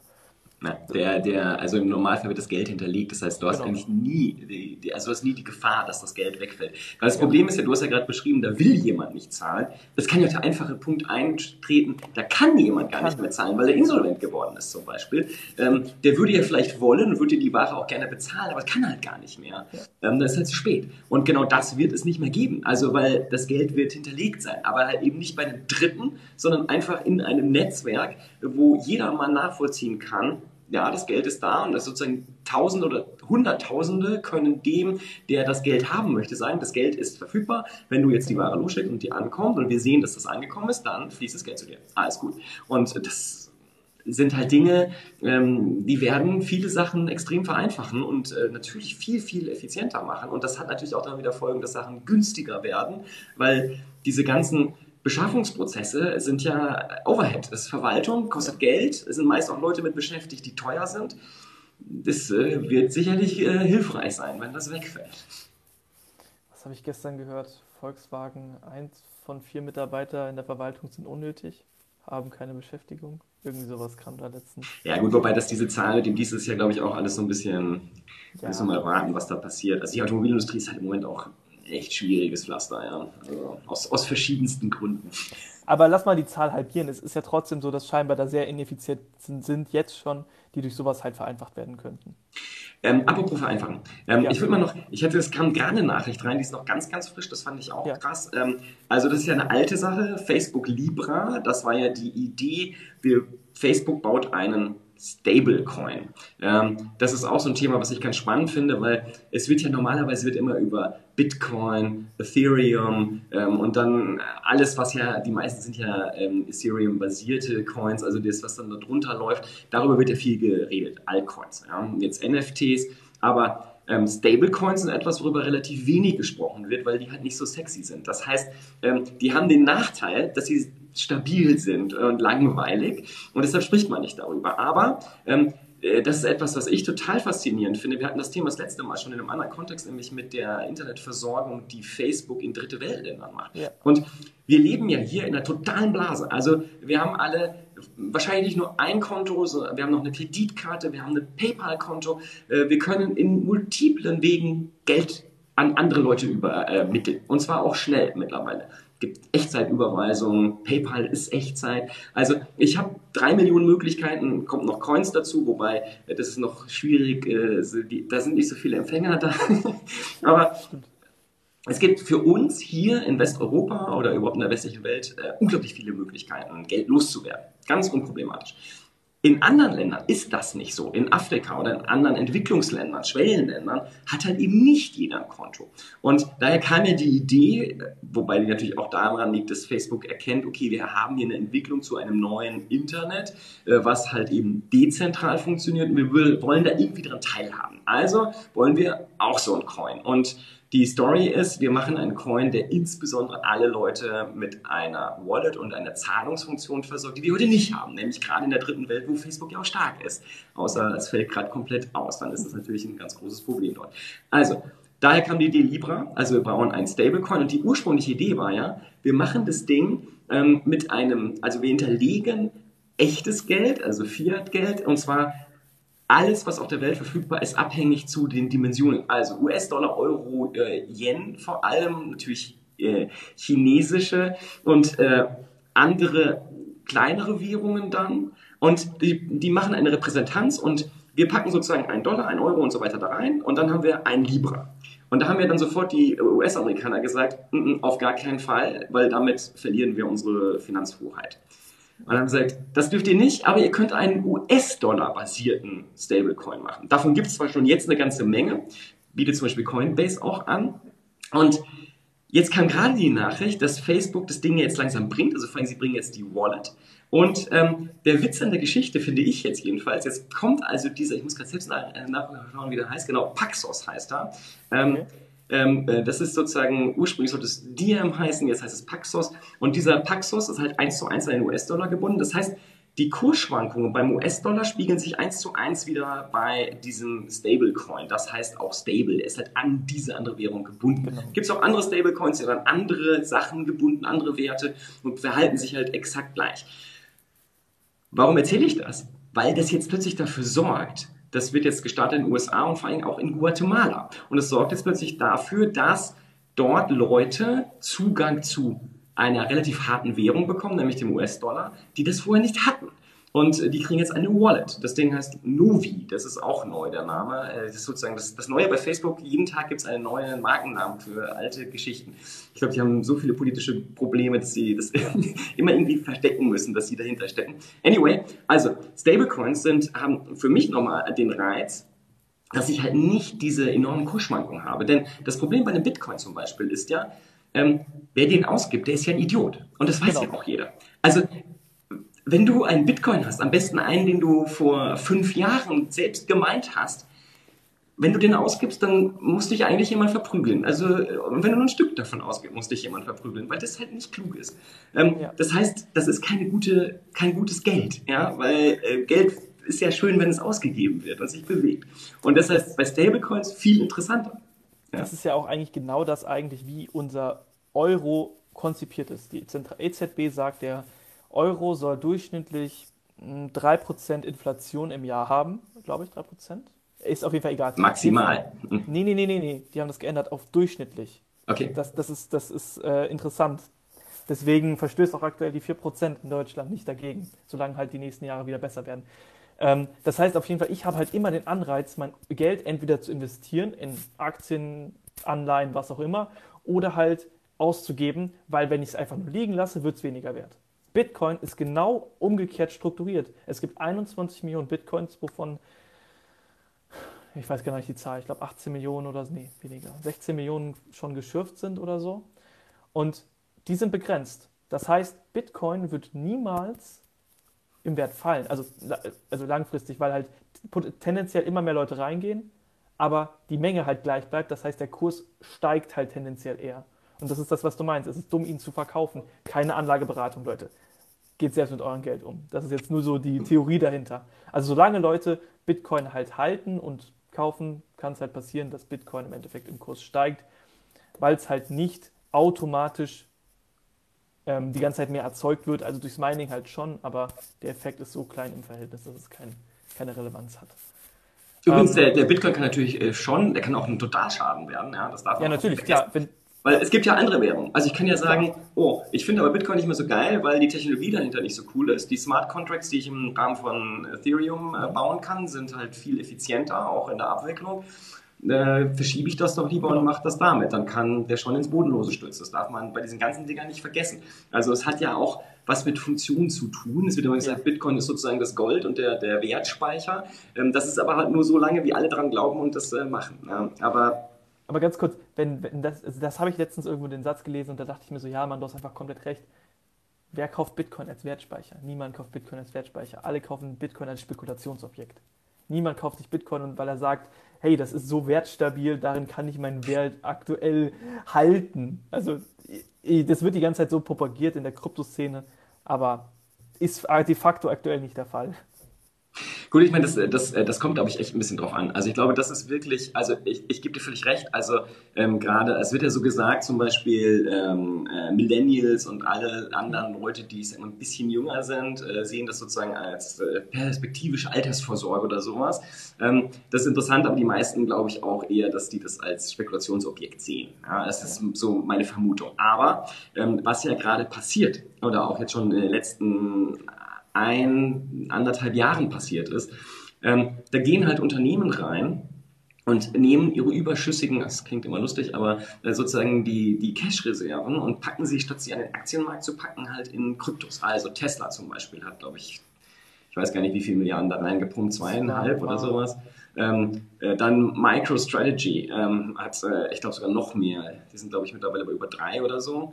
Ähm, ja, äh, dann ähm, dann natürlich äh, alle Bezahldienstleister, also PayPal, Square, ähm, die sind alle in Kryptos, weil die ja auch mittlerweile große Kryptohändler geworden sind. Ja. Und ähm, die müssen sozusagen natürlich auch Reserven haben, weil wenn jetzt jemand sagt, ich will kaufen oder verkaufen, müssen sie halt reagieren können darauf. Ähm, ergo müssen sie ja investieren. Also und das sind natürlich Leute, die haben keine kurzfristigen Interessen an den Dingern, sondern die benutzen die, weil sie darauf ihr Geschäft aufbauen. Also letztendlich, ich glaube, bei, bei Square ist mittlerweile, ich glaube, fast, also fast die Hälfte oder sogar über die Hälfte des äh, Umsatzes läuft über Kryptohandel und nicht mehr über das äh, normale Bezahlen, was irgendwo in den Geschäften passiert. Also das ist schon, ähm, also für die eine andere Perspektive als für ähm, jemanden, der hofft, schnell Millionär zu werden. Ja, das ist dann Zockerei, da kann man im Zweifel auch äh, äh, dann Roulette spielen gehen. Ja? Also so viel nochmal zu dem Thema Anlageberatung. Das kann, wie gesagt, auch nach unten gehen. Aber wie gesagt, es gibt, glaube ich, sehr, sehr unterschiedliche Spieler. Und jetzt kommt noch dazu, es werden jetzt die ersten ETFs zugelassen, sieht wohl so aus in den USA. Also das heißt, äh, wir werden ETFs haben, die das abbilden. Heute ist ja so MicroStrategy, diese Firma, die produziert Software für den Enterprise-Bereich, also Unternehmenssoftware. Aber eigentlich äh, ist das quasi ein ETF für, für Bitcoins, weil die äh, halt ihre ganzen Cash-Reserven plus geliehenes Kapital benutzen, um Bitcoins zu kaufen. Also kannst du sozusagen indirekt eine Aktie kaufen, aber eigentlich kaufst du Bitcoins. Und ähm, äh, jetzt kommen halt echte ETFs, also wo sozusagen wirklich Bitcoins dann gekauft werden. Das gibt es ja auch zum Teil schon, aber jetzt halt auch in den USA. Und es gibt halt immer mehr, die jetzt das als Anlageobjekt sehen. Das ist sozusagen der Hintergrund. Das muss man immer sehen, weil du brauchst ja eine gewisse Infrastruktur damit äh, Leute überhaupt Vertrauen in irgendwas äh, da genau. dem Vertrauen schenken. Vor allem, ich habe es vorhin schon gesagt, ich glaube, dass ich, ich habe keine Ahnung, wie viele Leute wirklich wissen, was ein Bitcoin ist. Ähm, ich weiß nicht, wie da so aktuell die, die Rate ist. Äh, Metaverse zum Beispiel ist auch, ähm, da gab es so kurz mal eine Umfrage, 30 Prozent der Menschen, also der Consumer in den USA, ähm, glauben zu wissen, was ein Metaverse ist. Ja, 30 Prozent ist, ist, halt nicht viel. Ja. Und glaub, wahrscheinlich liegen von denen 80 Prozent falsch. Ja. Also ich, ich habe wirklich, also Bitcoin ist die Kryptowährung, wo ich wirklich sage, ich habe ungefähr verstanden, wie ein Bitcoin technisch funktioniert. Hm. Aber ich bin auch ehrlich, das hätte ich nicht geschafft, wenn ich nicht in den letzten Jahren mehrere Module im Bereich IT-Sicherheit, weil darauf basiert das alles, Kryptographie halt belegt hätte, um zu verstehen, dass das wirklich alles ist. Ähm, also technisch. Und ich glaube, das verstehen halt auch die wenigsten. Also das ist halt auch einfach so technisch komplex. Alleine diesen Zusammenhang zwischen Hash-Funktion und Mining, das ist allein diese Gedanken zu haben, das ist halt schon, also glaube ich, dass es sehr, sehr, sehr wenige ist. Wahrscheinlich im Prozentbereich. Auch in meiner Generation einstelligen Prozent. Ich, glaube, es hat mit Generationen nicht so viel zu tun. Es hat was damit zu tun, ob du, ob du halt Zeit investierst und dich damit beschäftigst. Das hatten wir jetzt auch schon ein paar Mal. So nochmal der Disclaimer. Also äh, ich glaube, das, das ist einer der klügsten Sätze, den du gesagt hast. Ja, sozusagen äh, Warren Buffett und alle sagen das. Ähm, ein Anleger, der in etwas investiert, was er nicht verstanden hat, ähm, der wird halt immer verlieren. Also das, genau. das funktioniert halt nicht. Also wenn mir jemand was verkaufen will, was ich nicht verstehe, dann kaufe ich das nicht. Weil äh, das, das kann nicht gut gehen. Also ich, ich muss ein Gefühl haben, dass ich verstanden habe, wie geht das, was hat das für einen Wert und was hat das für ein Potenzial. Und das kann ich alles erst verstehen, wenn ich begriffen habe, was das für eine Technologie ist. Und wir reden hier jetzt plötzlich über Dinge, die halt Hightech sind. Wobei ähm, die Frage ist, wie viele Leute wissen, wie Bargeld entsteht, also der Euro. Also das, da frage ich mich auch, äh, wie viele Leute wissen, wie das eigentlich geht und wer eigentlich dieses Geld herstellt, ja. also sozusagen in den Markt bringt. Ich glaube, das wissen auch die wenigsten. Und die meisten würden wahrscheinlich sagen, die Zentralbank oder so, aber äh, es funktioniert halt alles ein bisschen anders technisch. Auch so dieses, allein dieser Zusammenhang zwischen die Zentralbank kauft Anleihen auf und dafür wird dann halt Zentralbankgeld in den Markt gegeben, den, den versteht ja auch niemand. Woher ja, denn auch? Gut, ich meine, das, äh, ja, das, das, was ich immer wieder faszinierend finde, gut, es gibt ja die Wirtschaftsgymnasien, aber ähm, die, die Frage ist halt, warum dieses ganze Thema, und ich rede jetzt nicht von den Kryptos, sondern ich rede jetzt erstmal von dem normalen Geldthema, das müsste eigentlich unbedingt und zwar für jedermann und nicht nur für die, die sozusagen Glück hatten, ähm, Bestandteil der Ausbildung sein, weil das so elementar ist. Also zu verstehen, was Geld ist, wo das herkommt, äh, wie das verwaltet wird, äh, welche Risiken und Möglichkeiten da drin stehen, das muss eigentlich jeder wissen. Und das ist jetzt bei den Kryptos natürlich noch viel wichtiger, weil die halt jetzt eine ganz neue Art von Gesellschaft und Wirtschaft schaffen, ähm, oder wir schaffen die jetzt gerade. Und äh, da ist halt enorm viel Aufklärungsarbeit noch äh, fällig. Und ich bin mir nicht sicher, ähm, ob die Schulen das heute machen. Also ich weiß nicht, gibt es, gibt es wohl an Schulen, also ist das Thema Bitcoin oder Blockchain vor allem, das ist ja das viel wesentlichere Thema, ist das Thema Blockchain wohl da irgendwie in irgendeinem Unterricht? Also im Informatikunterricht hoffe ich zumindest mal, aber I don't know. Da, also ich glaube, ich bin dafür zu lange schon aus der Schule raus also ich hatte das, es er hat nicht existiert, Bitcoin, das war auch so die Zeit, man hat davon gehört, aber man wusste auch nicht richtig, was das ist und so. Ähm, in der Uni gar nicht.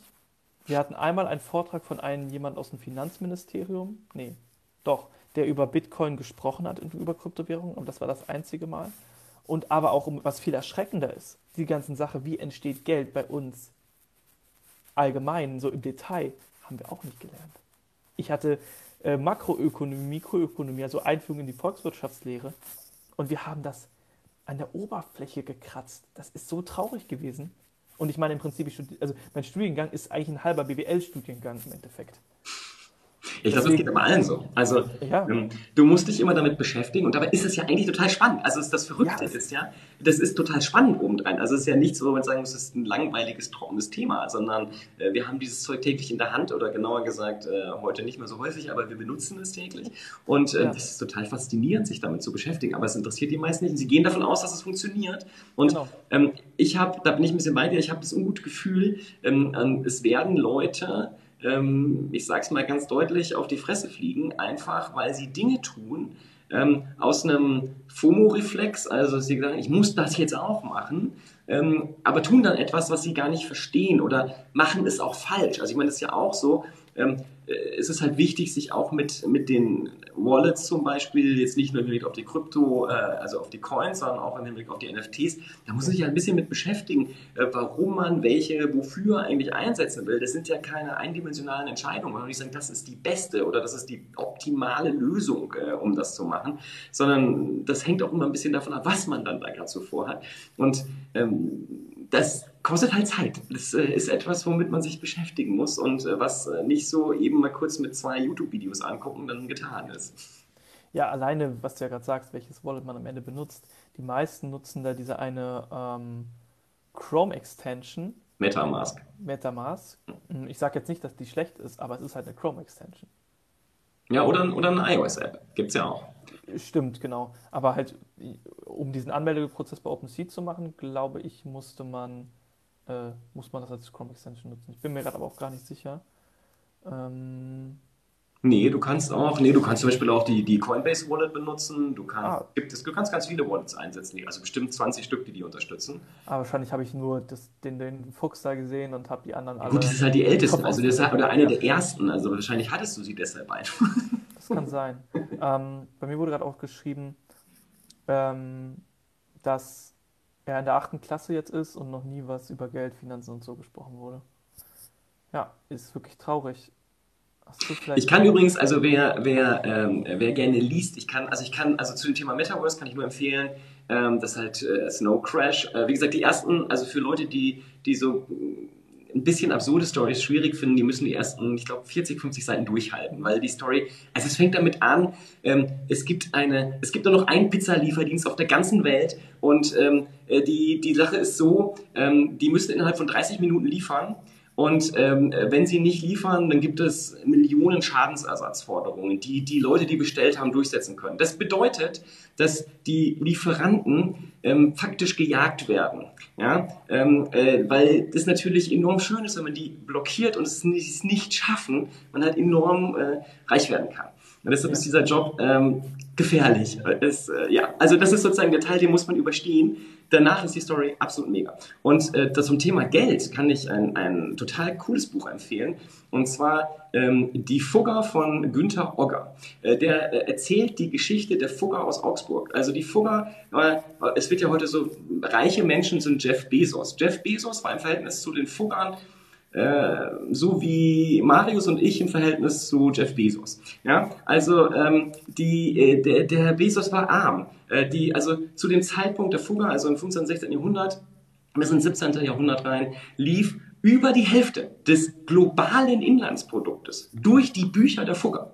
Also alles, was passierte, wurde von Fuggern finanziert faktisch inklusive zum Beispiel dem, dem Petersdom in Rom, wir haben ja auch die Fugger bezahlt und ähm, danach dann äh, das Geld eintreiben lassen von der katholischen Kirche, ähm, was dann dazu führte, dass wir jetzt eine zweite christliche Kirche haben. Also äh, das ist ein, ein mega spannendes Buch, weil da geht es halt sehr viel darum, wie eigentlich Geld entsteht und es ist halt wirklich spannend und es ist halt echt, also es ist halt einfach die Geschichte, wie die gelaufen ist und ähm, was Geld so bedeutet. Also, das, äh, also Geld ist sehr spannend eigentlich, also die, die Herkunft und was man damit machen kann. Bei, wurde, bei mir wurde gerade noch eine Frage gestellt. Ich weiß nicht, ob du davon schon gehört hast. Helium, die Währung. Nee, Helium ist, äh, ist das nicht, das ist doch, glaube ich, eine Alternative. Ist das nicht eine Alternative zu, Moment. Also Helium, es geht quasi darum, man kann Router kaufen und die stellt man auf, die verbindet man mit seinem eigenen Internetanschluss ja. und dann kannst du, du stellst quasi Band, also ein Netz bereit und das kann genutzt werden und du wirst quasi, wenn ich das richtig, ich bin da auch nicht hundertprozentig drin, ich habe das nur am Rande mitbekommen, du, du kriegst ja quasi einen Teil davon, dass Leute dein Netz benutzen können. Und ich frage mich an der Sache eigentlich nur eine einzige Sache und das ist wahrscheinlich jetzt gerade typisch deutsch, ist das überhaupt legal? Bundesnetzagentur? Darfst du überhaupt einfach so einen Router auf irgendwelchen Frequenzen aufstellen, womit dann irgendwelche Geräte Uh, I don't know. Also es klingt interessant. Ich meine, es gibt halt, es gibt halt ganz viele, viele. Ähm, also ich hatte gerade was anderes in Erinnerung, aber das Helium, ich habe gerade gegoogelt, das ist auch eine Blockchain-basierte Sache. Genau. Ähm, es gibt nämlich noch, es gibt ja auch so eine, ein Alternativprotokoll zur, zur Blockchain. Das gibt es ja auch noch. Also es gibt ja nicht nur die Blockchain, sondern es gibt ja ähnliche Verfahren auch, die sind noch nicht so bekannt. Ähm, also die Legalität ist halt immer Frage. Die sind ja auch ganz viele Fragen einfach noch ungeklärt. Also ähm, äh, was, äh, was passiert mit äh, Bitcoin, also beim Mining-Prozess, wenn man die, ver also man kann ja Coins ver äh, verleihen und ähnliche Sachen machen und damit dann Geld verdienen. Es gibt ja sehr, sehr viele Modelle und da ist auch steuerrechtlich zum Beispiel gar nicht klar, wie das ist und äh, jetzt, wie das äh, beim Einsatz von WLAN, aber wahrscheinlich, wenn das ein normaler WLAN-Router ist. I don't know, aber ich glaube, das sollte jetzt nicht so ein großes Problem sein. Ich wüsste vor allem nicht, wer das feststellen und ahnden soll. Ja, also wenn, wenn, wenn das böse Frequ also Frequenzen sind, ist die Bundesnetzagentur bei sowas schon echt penibel.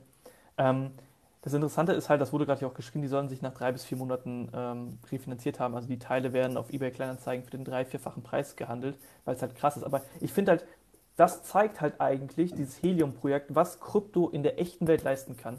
Es hat sich, es ist jemand hingegangen und hat ein Protokoll geschrieben, eine, womit halt quasi Vergütungen von Funknetzen bereitgestellt werden. Und jetzt gehen die Leute hin, kaufen die Router, stellen die bei sich ans Fenster und äh, äh, erzeugen damit ein eigenes Netz, was unabhängig von irgendwelchen Konzernen ist. Du brauchst keine Telekom oder Vodafone oder was auch immer, die sich hinstellen und irgendwie Netzausbau forcieren. Jetzt mal abgesehen davon, dass es jetzt nicht Mobilfunk ist, aber ähm, das machen einfach die Leute. Ist das nicht ein geiler Gedanke und das ermöglicht die Blockchain unter anderem? Natürlich noch ein paar andere Sachen, aber das wäre sonst nicht denkbar eigentlich, oder? Also zumindest wäre der Verwaltungsaufwand so hoch, dass das ja. keiner machen wollen würde. es gibt ja dieses, es gibt ja Freifunk, was ja sozusagen ähm, äh, auf sozusagen eine freiwillige Initiative ist, WLANs aufzubauen und äh, mhm. zur Verfügung zu stellen. Ist hier in Münster flächendeckend verfügbar. Ähm, aber äh, der Verwaltungsaufwand ist halt hoch. Also das ist halt, äh, das lässt sich so, wenn man eine Blockchain hat, äh, das hatten wir vorhin schon, ist halt einfach immer viel effizienter, weil ich kann äh, viele Dinge vollkommen automatisieren, weil ich halt immer weiß, also Input, Output sind halt klar definiert und wenn jemand irgendetwas tut, kriegt der irgendetwas dafür. Genau. Und ähm, das können halt dann ähm, zum Beispiel wieder Coins sein oder was auch immer, womit kompensiert wird, weil das natürlich dann naheliegend ist. Und da sieht man ja, diese ganze, äh, das, die ganze Gaming-Industrie geht ja gerade komplett auf diesen Play-to-Earn-Weg. Ja. Dann gab es ja jetzt auch diese Sache mit ähm, Valve, die ja jetzt kein äh, Blockchain zulassen wollen und Epic will. Ja. Also, ist ja, also die Entscheidung von Steam kann ich nicht nachvollziehen. Vielleicht wollen die Scam irgendwie verhindern, aber ich, ich weiß es auch nicht so ganz genau. Also ich, ähm, ich vermute, dass es da auch um Rechte und ähnliches geht. Also die, die Frage ist halt, wenn man das zulässt, also wenn man Blockchain da zulässt, wem gehört der Spaß dann hinterher? Das ist natürlich für zentrale, für zentrale Anbieter immer super, super schwierig. Also das ist ja auch, wie gesagt, Facebook will ja nicht aus Spaß auf diese, auf diese Coins setzen und will auch eine eigene Wallet draußen haben, sondern sie wollen halt, heute ist die Identität, mit der sich viele Leute bei Web-Services anbieten, halt Facebook, weil sie drücken auf den Facebook-Knopf und loggen sich mit Facebook irgendwo ein. Das wird wegfallen. Deshalb ist es natürlich für Facebook interessant, eine eigene Wallet draußen zu haben, damit die Leute sich mit der Facebook-Wallet irgendwo einloggen. Ja, weil das ja das der, die gleiche Funktion ist. Die Wallet ja. ist halt das Identitäts, äh, also das, die Identitätsgeber. Und ich glaube, dass viele da halt Probleme haben, weil wenn solche dezentralen Systematiken eingebaut werden in andere zentrale Systeme, kann das halt für die Rechteinhaber, vielleicht auch deren Aktionäre, dann nicht so schön ausgehen. Das stimmt. Ähm, was ich auch spannend finde, Sign-in with Ethereum gibt es ja auch schon, oder ist geplant, bin ich mir gerade nicht sicher. Bei OpenSea funktioniert das ja schon. Ich finde das einfach, es macht halt einfach so viel mehr Sinn, als, also als, als das über Facebook zu machen. Aber das aber nochmal, da müssen die Leute, also der, der erste Schritt, und wie gesagt, das ist das, was ich bei OpenSea total witzig finde. Ich bin da auch schon ein paar Mal jetzt darauf angesprochen worden in den letzten Monaten, dass die Leute sagen, ja, was ist, also die fragen mich dann, welche Wallet sollen sie benutzen? Und dann sage ich ja, wofür? also es ist sozusagen, ähm, diese, das sind halt Grundlagen, die gar nicht da sind. Und die Leute wollen dann irgendwie mit so einem NFT, also die fehlt schon die Grundlage, wie kann ich mich eigentlich einloggen? Ja. Und sie wollen schon den nächsten, das nächste äh, Spielzeug haben. Und das ist das so, was ich so als sehr hohes Risiko im Moment in dem Markt sehe, weil da halt Leute reingehen, die sich schon mit den Grundlagen gar nicht beschäftigt haben. Und das ist etwas, was ich glaube, was super, super wichtig ist. Also ähm, ich glaube, es sollte heute jeder zumindest grundsätzlich verstanden haben, was eine Blockchain ist, wie die funktioniert, einfach weil das äh, äh, so fundamental für alle anderen Dienste ist. Und ähm, es ist ganz elementar zu verstehen, was es für Wallets gibt und wie die funktionieren und was die für Risiken haben. Ja, das ist, also das ist etwas, äh, damit, äh, ich glaube wirklich, damit muss sich jeder beschäftigen, weil das omnipräsent sein wird. Und zwar, ich glaube, eher schneller, als dass das noch lange dauert. Da bin ich komplett bei dir und da würde ich ganz kurz auf was eingehen, was ich schon seit Wochen im Kopf habe, worüber ich auch überlegt habe, mal ein TikTok-Video zu machen, weil dieser Vergleich ist einfach so naheliegend und ich finde ihn aktuell sogar ein bisschen gefährlich. Kennst du Gartners Hype Cycle? Safe, oder? Ja, ja, klar. Und das ich sag dir, also für mich, Gartners Hype Cycle sagt im Endeffekt aus, ähm, wo eine Technologie im Hype steht. Am Anfang gibt es halt eine Phase, wo der Hype relativ hoch ist und wo halt sagen, oh mein Gott, das wird die Welt verändern. Die erste Technologie, die ich so krass im Hype-Cycle wahrgenommen habe, war 3D-Druck. Als 3D-Druck aufkam, haben die Leute gesagt, oh, alle Leute werden 3D-Drucker zu Hause haben und es wird die Welt verändern, es wird gar keine Geschäfte mehr geben, alle Leute werden sich alles selber zu Hause drucken, es wird so eine schöne Zukunft, wir brauchen gar nichts mehr. Und dann irgendwann ist den Leuten aufgefallen, oh scheiße, die können ja gar nicht das leisten, die Druckqualität ist schlecht, die Teile sind teuer, es ist aufwendig, sie zu benutzen, was auch immer. Und dann irgendwann stellt sich eine realistische Erwartung an ein Projekt oder an eine Technologie ran und dann ist man hier. Und ich würde sagen, 3D-Drucker, also ich habe halt den kompletten Hype-Cycle bei 3D-Druckern bewusst einmal durcherlebt. Und jetzt werden sie halt quasi bei, keine Ahnung, äh, Industrie oder Prototypentwicklung oder so benutzt und es gibt eine realistische Erwartung an diese Technologie. Und für mich zum Beispiel ist diese ganze NFT-Thematik wirklich gerade sehr stark hier in diesem Bereich.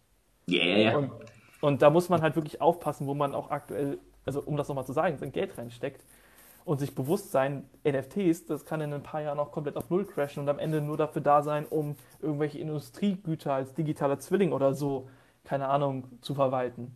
Vielleicht ist das aktuell ganz nett, aber ja.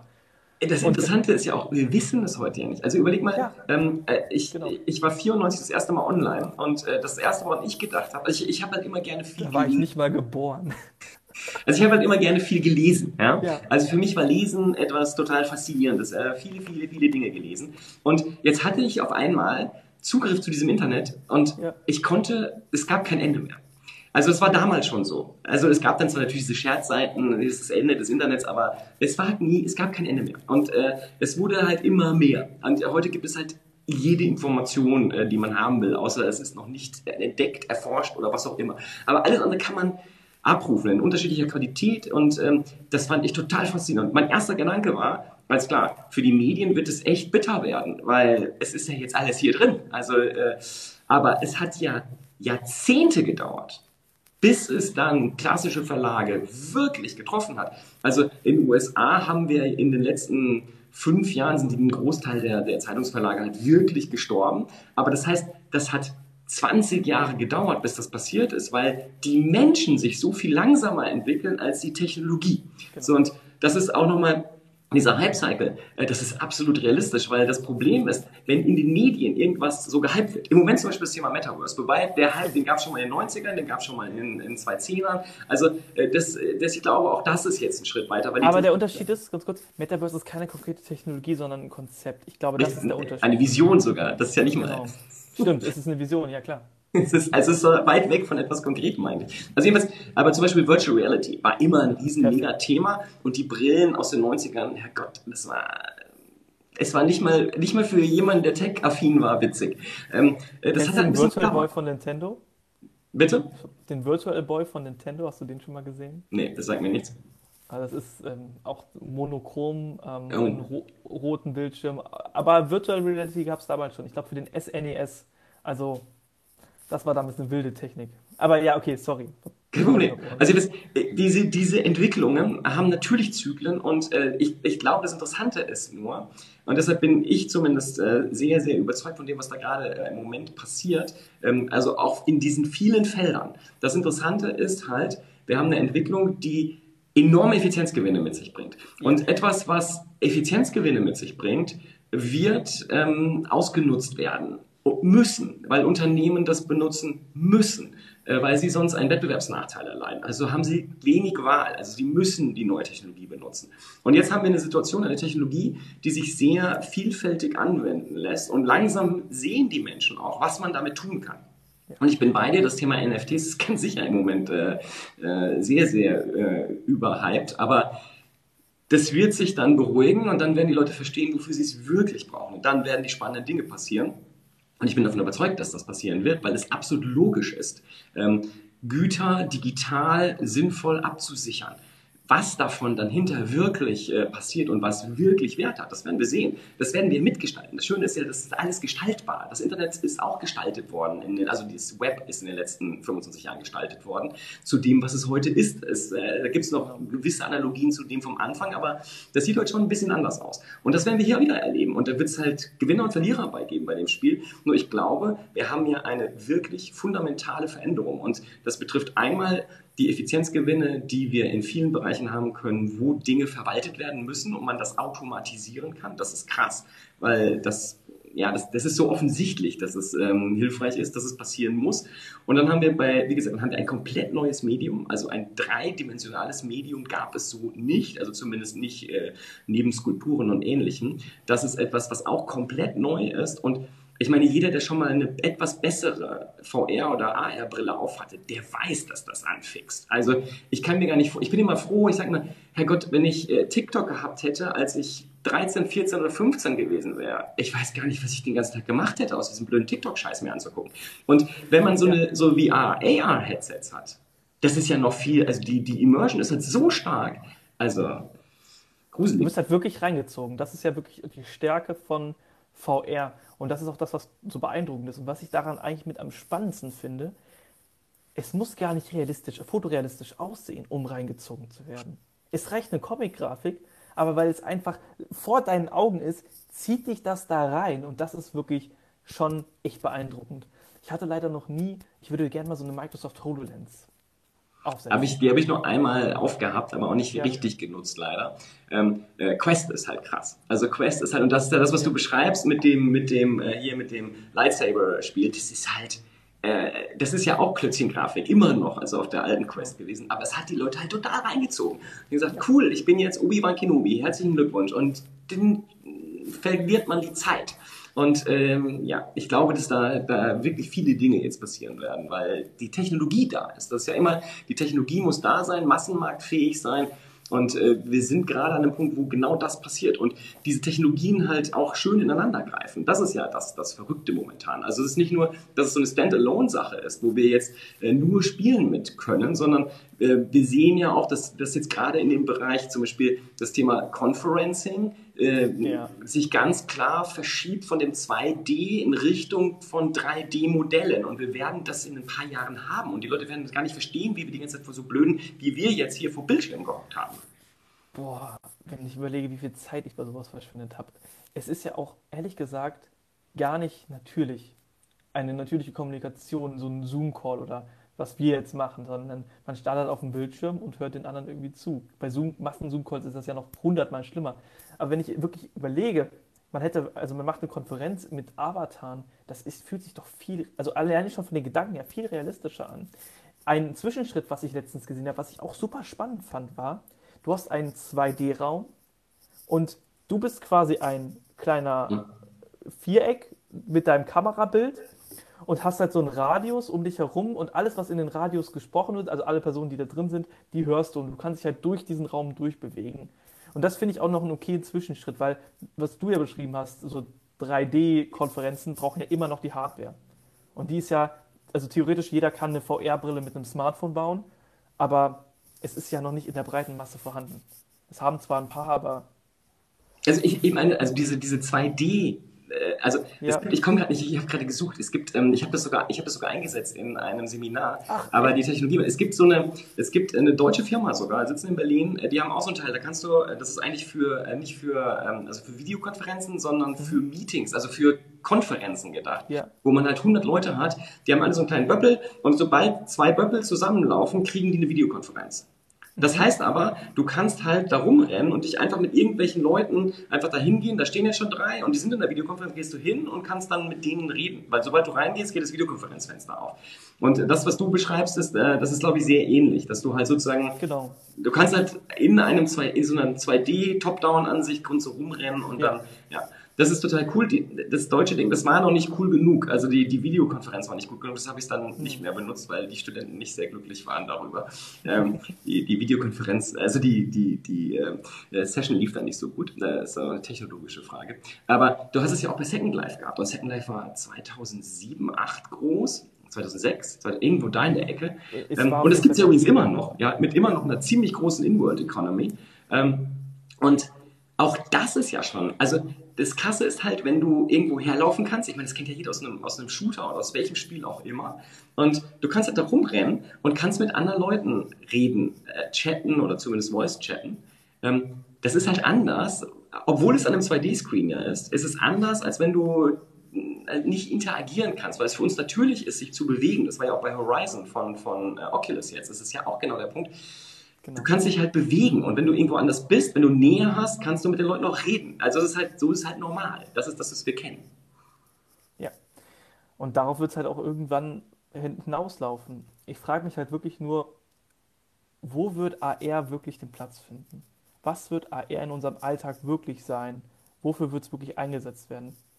Also ich, ich, ich denke, das hat riesige Potenzial, aber so den Use Case, Sehe ich nicht. Hast du eine Apple Watch? Ja, oder? Nein, ich habe, das ist äh, das einzige Apple-Gerät, was ich nicht besitze, weil ich, ich, ich hasse es so sehr, etwas an meinem Arm zu haben. Ich trage auch schon seit 20 Jahren keine Uhr mehr. Also äh, fürchterlich. Also ich kann das, ich, ich denke auch immer jedes Mal, oh, ich will sie eigentlich haben. Ich ja. will die Daten speichern und ich will das alles machen, aber ich will keine Armbanduhr haben. Ich, das ist, äh, Okay. Ich, ich, äh, dann bringt es nichts, ja, dann erfasst du die Daten ja dann nur ab und zu mal. Nee, also man muss sie schon konsequent tragen. Also ich hatte die Series 0 damals, hm. die aller, allererste und ähm, ich muss sagen, mich hat das Konzept Apple Watch als, also im Prinzip, es hatte zwei Haupt-Use-Cases. Der erste war Fitness, als Fitness-Tracker und der zweite war, dass du die Benachrichtigung von deinem iPhone auf dem Handgelenk hast. Und ich muss ehrlich gesagt sagen, Damals war ich noch in der Schule, die ganze Zeit, jede WhatsApp-Nachricht, jede Instagram-Nachricht, jede Snapchat-Benachrichtigung auf meinem Handgelenk zu haben, das ist so störend gewesen, dass ich das nicht, also ich trage sie, also es war die nullte Generation, das Teil kannst du heute nicht mehr benutzen, weil es rumlägt wie sonst was, aber ich fand es sehr unangenehm. Und wenn ich mir jetzt überlege, ich hätte eine AR-Brille den ganzen Tag auf, was ich mir grundsätzlich vorstellen kann, und da hätte ich genau den gleichen Effekt. Ich kriege die ganze Zeit meine WhatsApp-Nachrichten rein, weiß ich nicht, ob das so wirklich cool ist. Aber wenn ich mir überlege, ich mache eine AR-Navigation, wie das ja schon ein paar Autohersteller in ihre Autos implementiert haben, oder auch Google Maps das ja drin hat und Apple Karten meine ich auch. Ja. Ähm, das ist auf jeden Fall ein cooler Use Case, aber oder Echtzeitinformationen, automatischer Preisvergleich, wenn ich im Supermarkt bin. Also ich kann mir das, ich kann mir das sehr gut vorstellen. Also ganz ehrlich, also diese Head-Up-Displays im Auto, aber halt auch die AR-Version von Google Maps zum Beispiel, das ist schon ziemlich gut. Also das ist ähm, äh, gerade dann, wenn du also ich kann das sehr gut visualisieren. Ich, ich, kann sozusagen, wenn ich auf so eine Karte sehe, ich brauche auch nicht die, die Satellitenansicht, ich kann sehr ja. gut verstehen, wo ich bin und mich dann bewegen zum Beispiel. Aber ich kenne Menschen, bei denen ist das nicht so. Und bei denen ist es so, wenn die dieses AR teilnehmen, dann sehen die das halt und sehen, okay, da muss ich genau. hingehen. Dann ist das für die viel intuitiver und einfacher. Und wenn das natürlich in der Brille wäre, statt dass man das Telefon so vor sich halten muss, ist das, glaube ich, schon ein Use Case, der sich durchsetzen wird.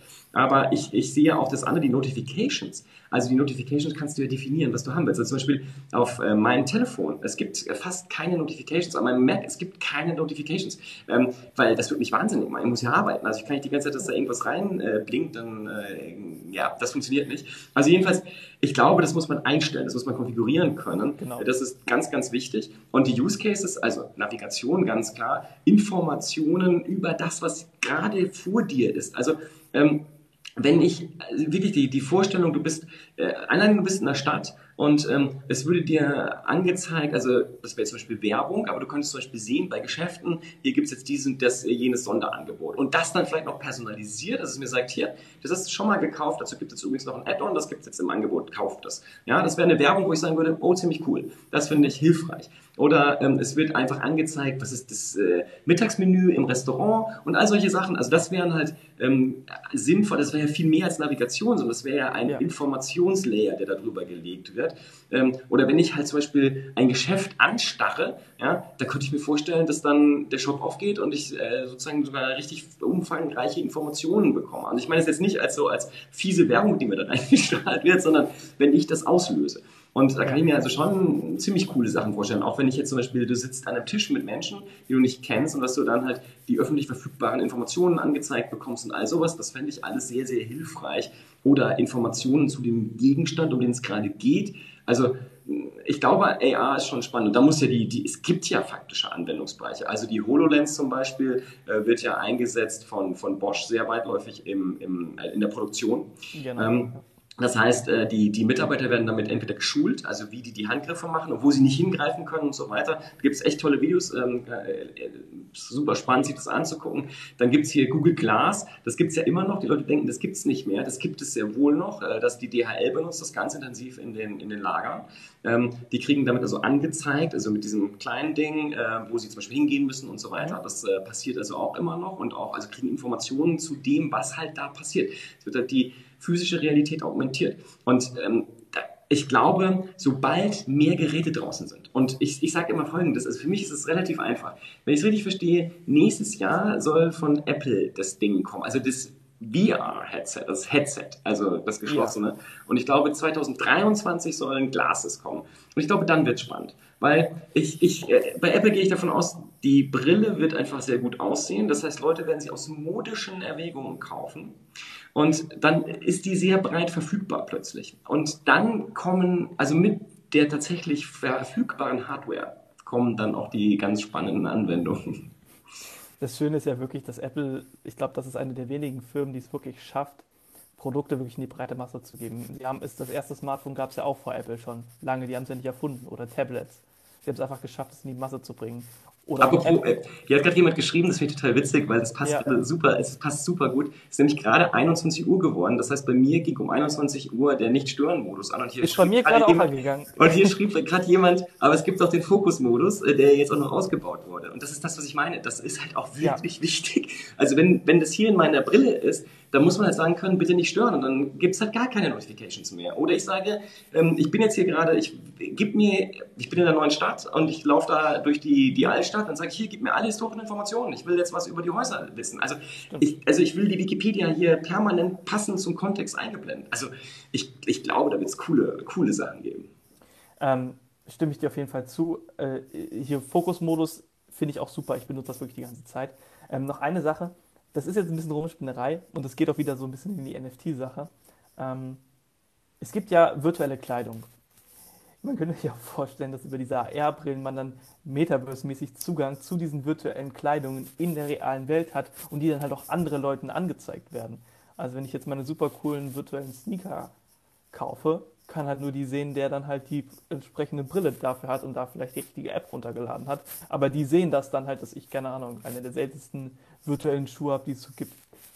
Finde ich trotzdem noch ein bisschen befremdlich, dass es sowas gibt, aber ey, das könnte ein Case sein. Ja, aber das ist ja, das ist ja ein super spannendes Thema. Also, ähm, hast du, hast du einen Second Life Account? Nein, habe ich nie gehabt. Hast du, bist du, hast, hast du Roblox? Das ist ja die neue.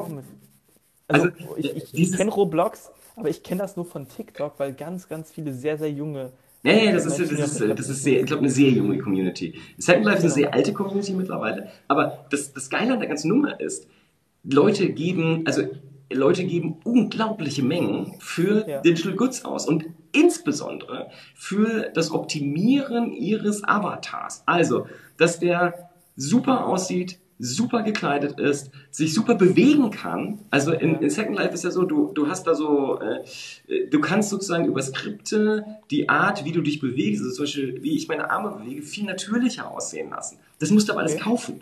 Und dafür geben Leute richtig viel Geld aus. Also diese Art von Gütern sind richtig wertvoll. Und ähm, das äh, Spannende daran ist halt, genau da fehlte halt bisher eine sinnvolle Technologie, die nicht zentral die Rechte speichert. Und dann kommt ja noch der nächste Teil. Wenn du jetzt, es gibt zum Beispiel neben Second Life OpenSim, und äh, wenn du jetzt zum Beispiel Sachen austauschen willst, brauchst du Interoperabilität und du willst ja eigentlich sozusagen, und das, was du beschrieben hast, ich will ja jetzt diese Sneaker nicht nur für eine virtuelle Welt kaufen, sondern ich will die ja auch für mein Augmented Reality haben, wenn ich durch die Stadt renne und diese Sneaker dann auch tragen will, für, zumindest für die, die sie sehen können. Also muss das ja auch noch übergreifend funktionieren. Ja, und ich glaube, dafür gibt es jetzt zumindest, also es gibt technische Lösungsmöglichkeiten und das ist das Spannende an der ganzen Nummer. das finde ich halt auch so beeindruckend an dieser NFT-Sache. Und das ist auch so eine Sache, die ist mir jetzt wirklich vor ein paar Tagen klar geworden, was für eine Bandbreite im Endeffekt dadurch sich theoretisch ermöglicht. Wenn ich mir das überlege, ähm, Spiele wie zum Beispiel, also ein Spiel, was ich sehr viel gezockt habe, war ein Handygame, Clash Royale. Da konnte man so viel Geld in seine, so ein Kartenspiel ausgeben. Aber diese Karten existieren nur da drin. Ich kann sie da nicht rausholen. Ähm, das ist halt schon irgendwie eigentlich ein bisschen komisch, wenn man sich das überlegt, dass das alles nur in diesen Spielen gefangen ist. Und das da rauszuholen, vor allem, also wenn ich mir überlege, wenn jetzt die Server abgeschaltet würden, ist das ganze Geld, was, was da reingesteckt wurde, weg. Hier schreibt, schreibt doch gerade jemand, ähm, das würde sehr gut bei den jungen Menschen ankommen, man könnte Milliarden verdienen. Ähm, ich glaube, das ist der Grund, warum Metaverse, also warum äh, Facebook, warum Google, warum Microsoft, ja. äh, warum äh, Epic ähm, andere Spielehersteller, kleine und große, gerade so viel Geld da rein investieren, weil die genau wissen, die kennen den Spaß doch. Also diese, ähm, früher haben Spiele ja echt viel, ich weiß gar nicht, gibt es heute eigentlich noch Spiele, die man kauft? Also man sagt, ich lege jetzt 100 Euro auf den Tisch und ja. das war's. Okay. Also das war ja früher normal. Und ich glaube, heute ist der größte Teil, die letzte Statistik, die ich gelesen habe, ich glaube, über 80 Prozent der Spiele sind ja kostenlos. Also das heißt, ich kann die erstmal spielen und wenn ich schnelleren Spielfortschritt haben will, dann bezahle ich halt in irgendeiner Form und kaufe mir irgendwelche Goodies. Und deshalb, das ist ja ganz normal mittlerweile. Da sind ja, äh, da sind ja hunderte Millionen Menschen mit sozialisiert worden, die kennen das. Und für die macht es gar keinen Unterschied, ob ich etwas digital kaufe oder ob ich es physisch kaufe. Und ich glaube, das ist etwas, was ähm, man auch da tatsächlich mit hinzurechnen muss, weil da müssen die Menschen gar nichts lernen. Das haben die schon längst verstanden. Ja. Ähm, EA ist da übrigens ein sehr, sehr interessantes Beispiel. Die haben ja die FIFA-Reihe und die machen äh, jetzt geschätzt zwei Drittel ihres kompletten Ge Umsatz oder Gewinns. Das ist jetzt natürlich scheiße, dass ich das nicht weiß, aber mit Mikrotransaktionen, gerade in FIFA. FIFA, du gehst da wirklich hin und kaufst dieses Spiel für 60 Euro und dann kannst du dir noch Packs kaufen, wo du Spieler im Endeffekt rausbekommst. Und da schießen Leute so viel Geld rein und die Chancen, gute Spieler zu bekommen, sind so gering und EA macht damit so viel Geld, dass es eigentlich schon echt krass ist. Aber hey, EA gehören die, also EA ist dafür verantwortlich, welche Spieler da kommen und verwalten halt auch, wen die gehören. Und wenn dein Account gesperrt wird, ist das ganze Geld weg, was, da, was du da reingesteckt hast. Das hat, mir, das hat mir ein Freund vor kurzem erzählt, der bekam, ja. der bekam zum Geburtstag sein Geld, also der, der Sohn von dem, der ist äh, ja. so zehn oder elf, der bekam Geld geschenkt, halt von den Großeltern. Und auch mit der klaren Ansage, du darfst damit machen, was du willst. Und dann hat er sich in irgendeinem Spiel irgendwelche Goodies gekauft. Ja. Und ähm, also auch irgendwas zum Anziehen. Also ich, ich glaube, irgendeine Rüstung oder irgend sowas. Und äh, dann waren alle Leute erstmal total schockiert. Ähm, dann haben sie aber verstanden, dass der jetzt Wochen und Monate lang mit diesen Dingen durch dieses Spiel stolziert und das sozusagen für den einfach total real ist und das für den auch wichtig ist, weil das sozusagen sein Gameplay äh, verbessert. Und äh, das ist natürlich für, für die Großeltern erstmal schwer zu verstehen gewesen. Ähm, aber ähm, dann haben sie irgendwann begriffen, okay, das macht jemand Spaß, das, ist, das gehört halt dazu. Und äh, wie gesagt, für den Jungen ist das ja so, äh, wenn der in 10 oder 20 Jahren äh, digitale Güter kauft, das ist für den etwas, was er mit 10 gelernt hat. Also auch den Wert einzuschätzen, ist das wertvoll oder nicht? Ja, das ist halt mega spannend. Was auch richtig spannend ist, der Counter-Strike hat einen Ingame-Markt, wo auch Skins für Waffen, also wie die Waffen dann aussehen, gehandelt werden. Und das ist wirklich eine eigene Ökonomie. Auch im Prinzip würde ich eigentlich sogar sagen, so ein bisschen Vorläufer von NFTs. Das gibt es sehr viele Parallelen zu, weil es gibt ein Messer, sind da somit das teuerste und da gibt es so ein paar Messer, die mehrere tausend Euro wert sind. Und die einzige Nutzen davon ist es, dass du dieses Mess, dass das Messer halt anders aussieht. Es bringt dir keinen Vorteil im Spiel, außer dass du damit flexen kannst. Hey, guck mal, ich habe das coolste Messer, das teuerste Messer, was auch immer. Oder die teuerste AK oder was auch immer. Das ist halt wirklich spannend und ich fand das auch immer interessant, wie da Leute wirklich auch mit Handel treiben. Auch professionell. Ja, ja. Ich meine, aber ist ja auch, äh, hier schreibt gerade auch jemand, ähm, äh, da ging es um die Karten, äh, man muss durchschnittlich 175 Karten ziehen, um eine goldene zu bekommen. Das bezog sich, glaube ich, ja. wahrscheinlich auf das, äh, auf das äh, Game, also genau. das virtuelle Game. Aber ich meine, das ist ja auch nichts Neues. Magic, also die echten Karten, das gibt es mittlerweile, glaube ich, auch digital. Aber da haben Menschen ich weiß, ich will gar nicht wissen, wie viele hunderte Millionen oder Milliarden Dollar in diese Papierschnipsel geflossen sind. Ähm, und da gibt es einen Sekundärmarkt, der, glaube ich, immer noch riesig ist. Also, äh, und wo es richtig teure physische Karten gibt, die man da kaufen kann. Für die Pokémon-Karten gab es im letzten Jahr einen riesigen Hype. Da haben auch mehrere Streamer ähm, diese so original verschweißte Packs aus der ersten Edition für 10.000 Euro gekauft und die dann im Stream zusammen mit der Community geöffnet. Da wurde auch so viel Geld verbrannt. Einer hat letztens, Trimax hat in einem Interview oder äh, generell in den Stream erzählt, dass er, ich glaube, Packs für 100.000 Euro geöffnet hat und da Karten im Wert von 20.000 Euro rausgezogen hat. Aber wahrscheinlich hat sein Geld dann im Endeffekt mit den Werbeeinnahmen und so weiter gemacht auf Twitch. Ich meine, ist ja die Frage auch, ist das Geld wirklich verbrannt? Also die Frage ist da, also er, da, er ist dann Plus rausgegangen, bin ich mir relativ sicher. Ich meine jetzt, ich meine jetzt gar nicht mal, also wenn du jetzt, also das, das, das Spiel ist ja eigentlich ganz einfach. Wenn du etwas hast, ja. was rar ist, also selten in irgendeiner Form, egal ob das jetzt physisch oder digital ist, also einen Wert hat, der steigt, weil Leute das haben wollen, es aber nur eins oder drei oder zehn oder hundert Stück davon genau. gibt ähm, das, das ist ja etwas, was wir, also es ist ja auch uralt, also Kunst, ja, also Kunst ist ja der gleiche, der, der gleiche Markt letztlich. Gibt es ein Gemälde von einem Van Gogh oder so und das ist halt dann fürchterlich teuer. Ja, ähm, es gibt auch nur eins, also das ist halt das Original. Und äh, genau das generieren wir jetzt halt künstlich mit NFTs. Also das ist faktisch gar nichts Neues. Was Neues ist, und das ist das Interessante, finde ich, Früher hatten die Leute überhaupt, also die Masse der Menschen, gar keinen Zugang dazu. Also, ähm, bevor es, sagen wir mal, Museen gab und diese Bilder ja tatsächlich irgendwo in irgendwelchen Schlössern und sonst wo hingen, hatten ja, die konnten es nicht mal sehen. So, und jetzt haben wir die Situation, diese NFTs zum Beispiel, auch dieses Ding von dem hier, wie heißt das, äh, das für 60 Millionen Dollar da gelaufen ist ähm, und bei Sotheby's versteigert wurde. Ähm, das kann sich ja jeder angucken. Also das kann ich mir, jetzt kann ich googeln und mir angucken, solange ich will. Das kann ich mir jetzt Bildschirmhintergrund machen. Also ich kann das Bild ja genießen. Aber, Aber wenn ich es besitzen will, ja. dann muss ich halt wahrscheinlich bei der nächsten Auktion sehr viel Geld hinlegen. Und das nochmal das Geile, was ich eigentlich, worauf ich eigentlich hinaus will, das Geile an der ganzen ja. Nummer ist, ich kann mich jetzt wenn ich auch dieses, also wenn ich weiß, da kommt, da wird ein Bild versteigert und es wird wahrscheinlich 30 Millionen Euro kosten. Und ich weiß, ich kann und will keine 30 Millionen Euro für das Bild ausgeben, aber ich glaube, dass das Bild eigentlich 300 Millionen Euro wert ist. Dann kann ich mich mit Tausenden oder Hunderttausenden Menschen zusammentun und mit einem Bruchteil, mich mit einem Bruchteil daran beteiligen, weil ich glaube, dass da eine enorme Wertsteigerung drin ist. Und das war vorher absolut unmöglich. Also wir haben eine Situation jetzt. Ich habe Kunst, die kann ich mir immer angucken, die ist als kunstfrei verfügbar. Aber wenn ich sie besitzen will, kann ich entweder sehr viel Geld hinlegen, wenn ich das habe und ausgeben möchte, oder ich kann mich an einer potenziellen Wertsteigerung beteiligen, indem ich mich an einer DAO beteilige, die dann das NFT-Ding kauft. Also, äh, also das ist halt sehr demokratisch, wenn man das mal von der Seite sehen will. Stimmt, übrigens, ich will das mal kurz zeigen. Das hier sind diese Crypto-Punks, die gerade so also eine der NFT-Projekte, die so krass durch die Decke gesehen. Und ihr seht, die sind jetzt nicht kunsttechnisch irgendwie krass, aber was sie halt im Endeffekt so wertvoll macht, also wo der Wert halt im Endeffekt drüber definiert wird, sind die Attribute, die die haben. Zum Beispiel die Sonnenbrille, die Kopfbedeckung, die Hautfarbe, es gibt auch noch die Hintergrundfarbe, meine ich. Und die Kombination aus diesen ganzen Attributen bestimmt halt im Endeffekt den Wert von so einer Figur. Es gibt, es gibt insgesamt 10.000 Stück wo jeder halt quasi ein Spezi also eine spezielle Attributkombination halt hat.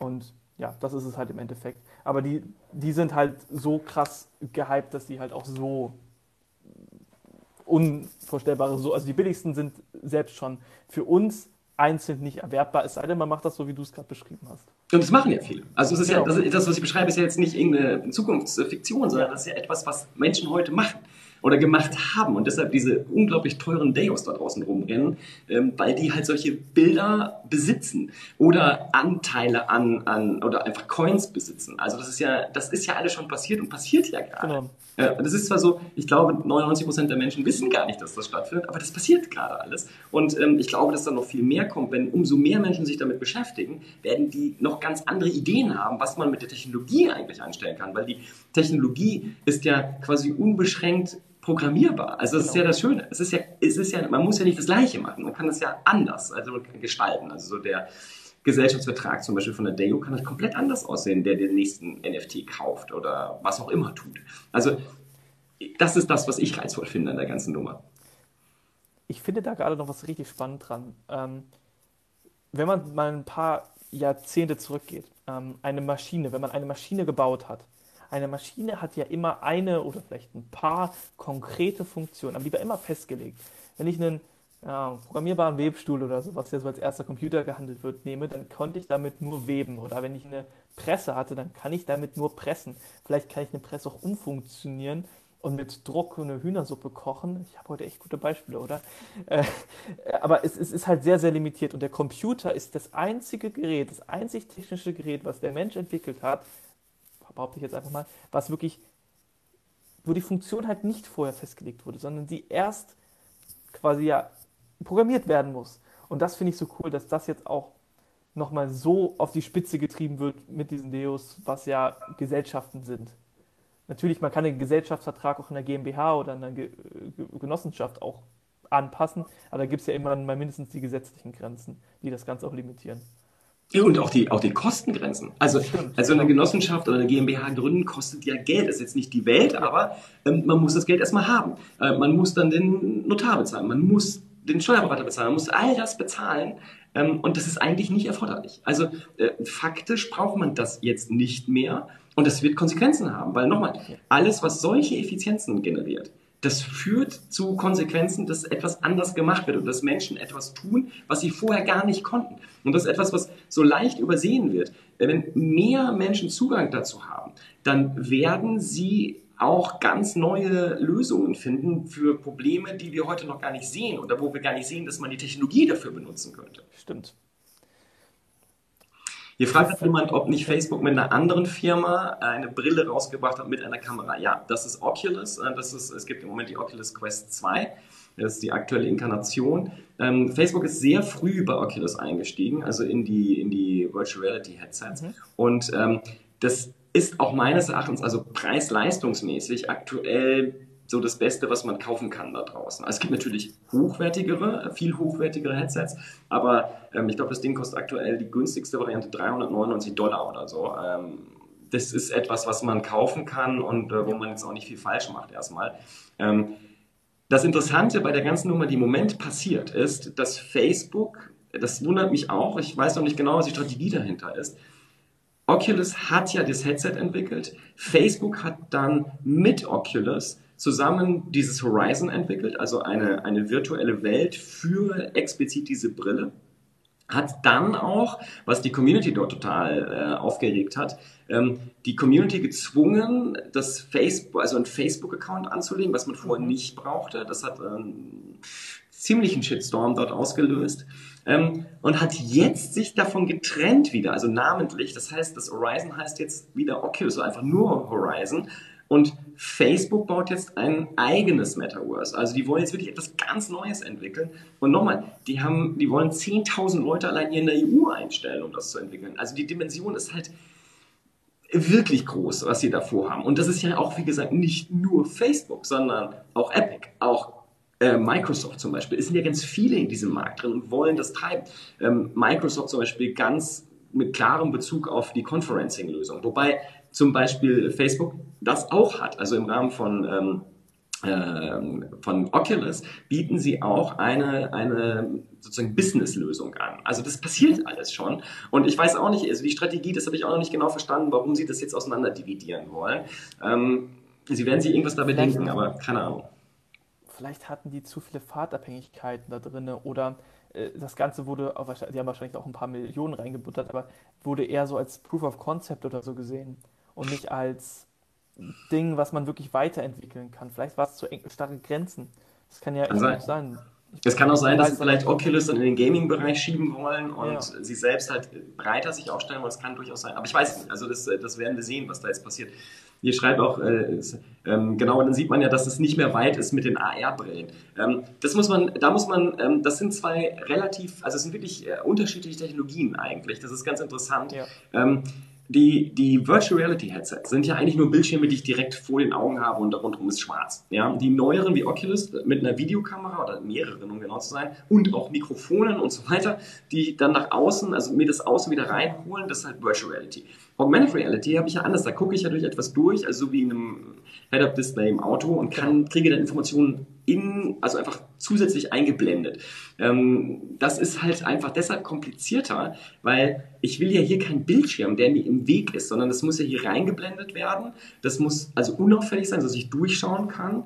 Und das ist alles nicht so ganz trivial. Also vor allem nicht, wenn man es dann noch, sagen wir mal, in diesem Gewicht haben möchte. Also ich wäre, es wäre für mich okay, wenn es jetzt 100 Gramm mehr wiegt, aber ja. ich würde jetzt ungern eine Brille tragen, die keine Ahnung, ein Kilo wiegt und die muss ich dann durch die Gegend schleppen. Also das, also die, diese Technik ist halt viel filigraner. Also alles, was unter Glas ist, fällt, ist halt viel, viel filigraner. Also wenn man sich das mal anguckt, wie dünn so eine Brillen, Brillen hier Gestelle sind, da Technik reinzumachen, ist wirklich sehr, sehr schwer. Wenn man sich zum Beispiel auch die ähm, Facebook Stories anguckt oder die Bose, keine Ahnung, wie die heißt, auf jeden Fall diese ganzen Brillen, die irgendwelche smarten Add-ons haben, die ja auch alle nicht wirklich smart sind, die sind ja auch schon relativ klobig. Ich bin echt gespannt, wie die das verkleinern wollen. Also gerade Apple, die machen da, werden da keine halben Sachen machen. Das glaube ich auch nicht. Also wie gesagt, wenn Apple, wenn Apple das Ding bringt, Glasses, dann werden die gut aussehen. Sagen wir mal so. Die werden gut aussehen, die müssen eine vernünftige Akkulaufzeit haben, sodass man da über einen Tag drüber mitkommt, weil ich habe doch keinen Bock, wenn ich jetzt hier im Büro oder keine Ahnung wo bin, meine Brille abnehmen zu müssen und dann nichts auf meinem Bildschirm sehen zu können. Das ist doch Kacke. Nee, nee, nee, das geht nicht. Ja, außer man braucht dann drei oder vier, das wäre natürlich auch ganz okay. Ähm, die Frage ist hier noch, ob die Brille von FB trotzdem Potenzial hat. Also ich weiß nicht genau, welche gemeint ist. Also Oculus, äh, das, äh, das, also äh, Genau, Stories, das ist das andere Thema. Also die, ja. die, äh, das, äh, dieses ähm, Oculus-Teil, da gibt es eine Community, ja. äh, die das vorwärts treibt. Das hat definitiv Potenzial. Bei der Stories, also die Glasses von Facebook, ähm, das, was sie mit Ray-Ban zusammen machen, genau. das muss man sehen. Aber das ist ja auch kein Augmented Reality in dem Fall, sondern das ist ja eigentlich ein versteckter das Foto- und Videoapparat, der halt in äh, die Wayfarer, in das äh, Ding reingebaut worden ist. Und die dann mit dem, also da kann man Fotos und Videos aufnehmen, die werden dann auf Smartphone gespielt. Ähm, das ist kein Augmented Reality. Äh, es gibt also die Augmented Reality Brillen, da kommen jetzt auch sehr viele, auch von HTC und von anderen. Also da ist sehr viel unterwegs. Also ich glaube, wir werden in den nächsten äh, zwölf Monaten sehr viel über AR und VR äh, reden, weil jetzt sehr viele Hersteller in den Markt gehen. Genau, und Tim Cook zum Beispiel ist ja auch jemand, der darüber auch sehr, sehr gerne spricht.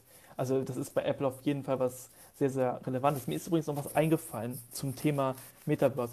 Ähm, was mit Apple auch zusammenpassen könnte. Wir haben ja im Prinzip im iPhone schon eine digitale Repräsentation von uns selber mit den Bemojis. Und es wäre ja eigentlich ein logischer Schritt, die irgendwie irgendwann in eine, also man kann sie zum Beispiel auch FaceTime in, auf das Gesicht drauf machen, als ein Beispiel, aber in irgendeine Welt reinzunehmen. Also ich würde das eigentlich als logischen Schritt von Apple sehen, oder wie siehst du das? Also ich denke, also was, was halt ganz, ganz spannend ist, ist eigentlich seit dem iPhone 12 und seit dem iPad, ich weiß gar nicht welchem wohl der LIDAR-Sensor drin ist, der halt, ähm, der halt ausmessen kann und dreidimensionale Informationen mitspeichert in den Fotos.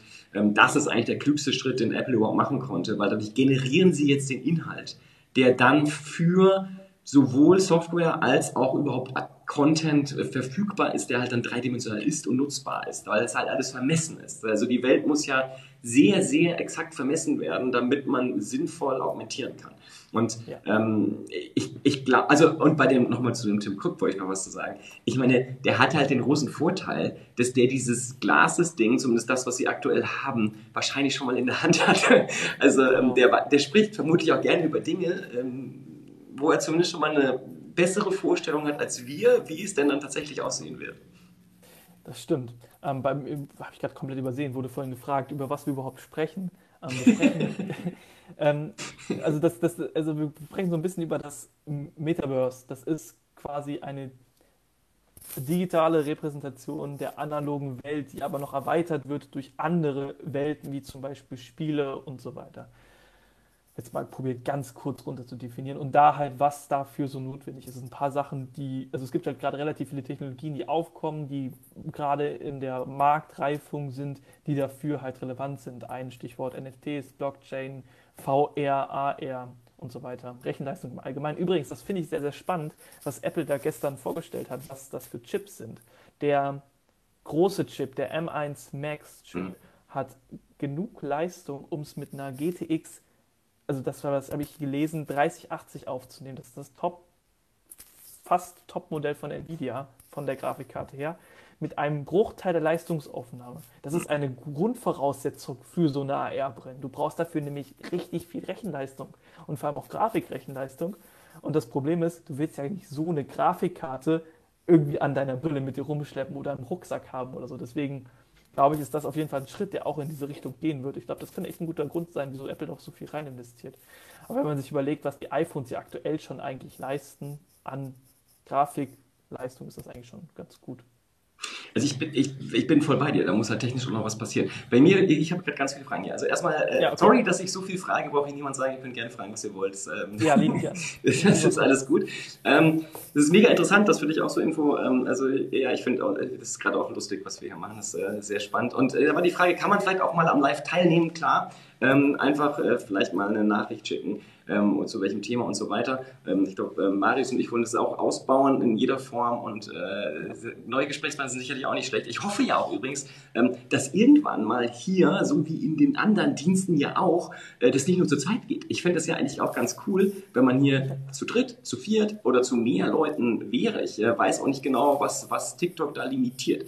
Aber ich hoffe mal, dass das irgendwann äh, weitergeht. Oder so Clubhouse-mäßig, dass man Leute reinholen kann, genau. wieder rausholen kann. Das wäre Hammer. Das wäre also, mega. Ja, ja. Also ich, ich denke auch, dass sie daran bauen. Das würde mich zumindest wundern. Also sie wären ja wirklich dumm, wenn sie das nicht denken. Also in den Einzel-Livestreams geht das. Da kann, kann man Leute kurzfristig reinholen und wieder rausschicken. Aber in diesen Duo-Livestreams scheinbar nicht. Also ich sehe ich seh es auch nicht. Ich sehe auch keine Möglichkeit, weil bei mir ist dieser Du, da ist jetzt bei mir so ein, so ein äh, Verbotenschild vor. Also ich kann da gar nicht drauf drücken im Moment. also man kann draufklicken, aber dann würde ich rausfliegen. Also ich habe es gerade mal gemacht. Achso. Achso, okay, das sagt, das ist das Ende. Okay. Genau. Also gut, aber ich glaube, da, da wird bestimmt noch was kommen, weil TikTok das Livestream-Thema ja auch treibt insofern. Ja. Ist für die da wird noch was passieren.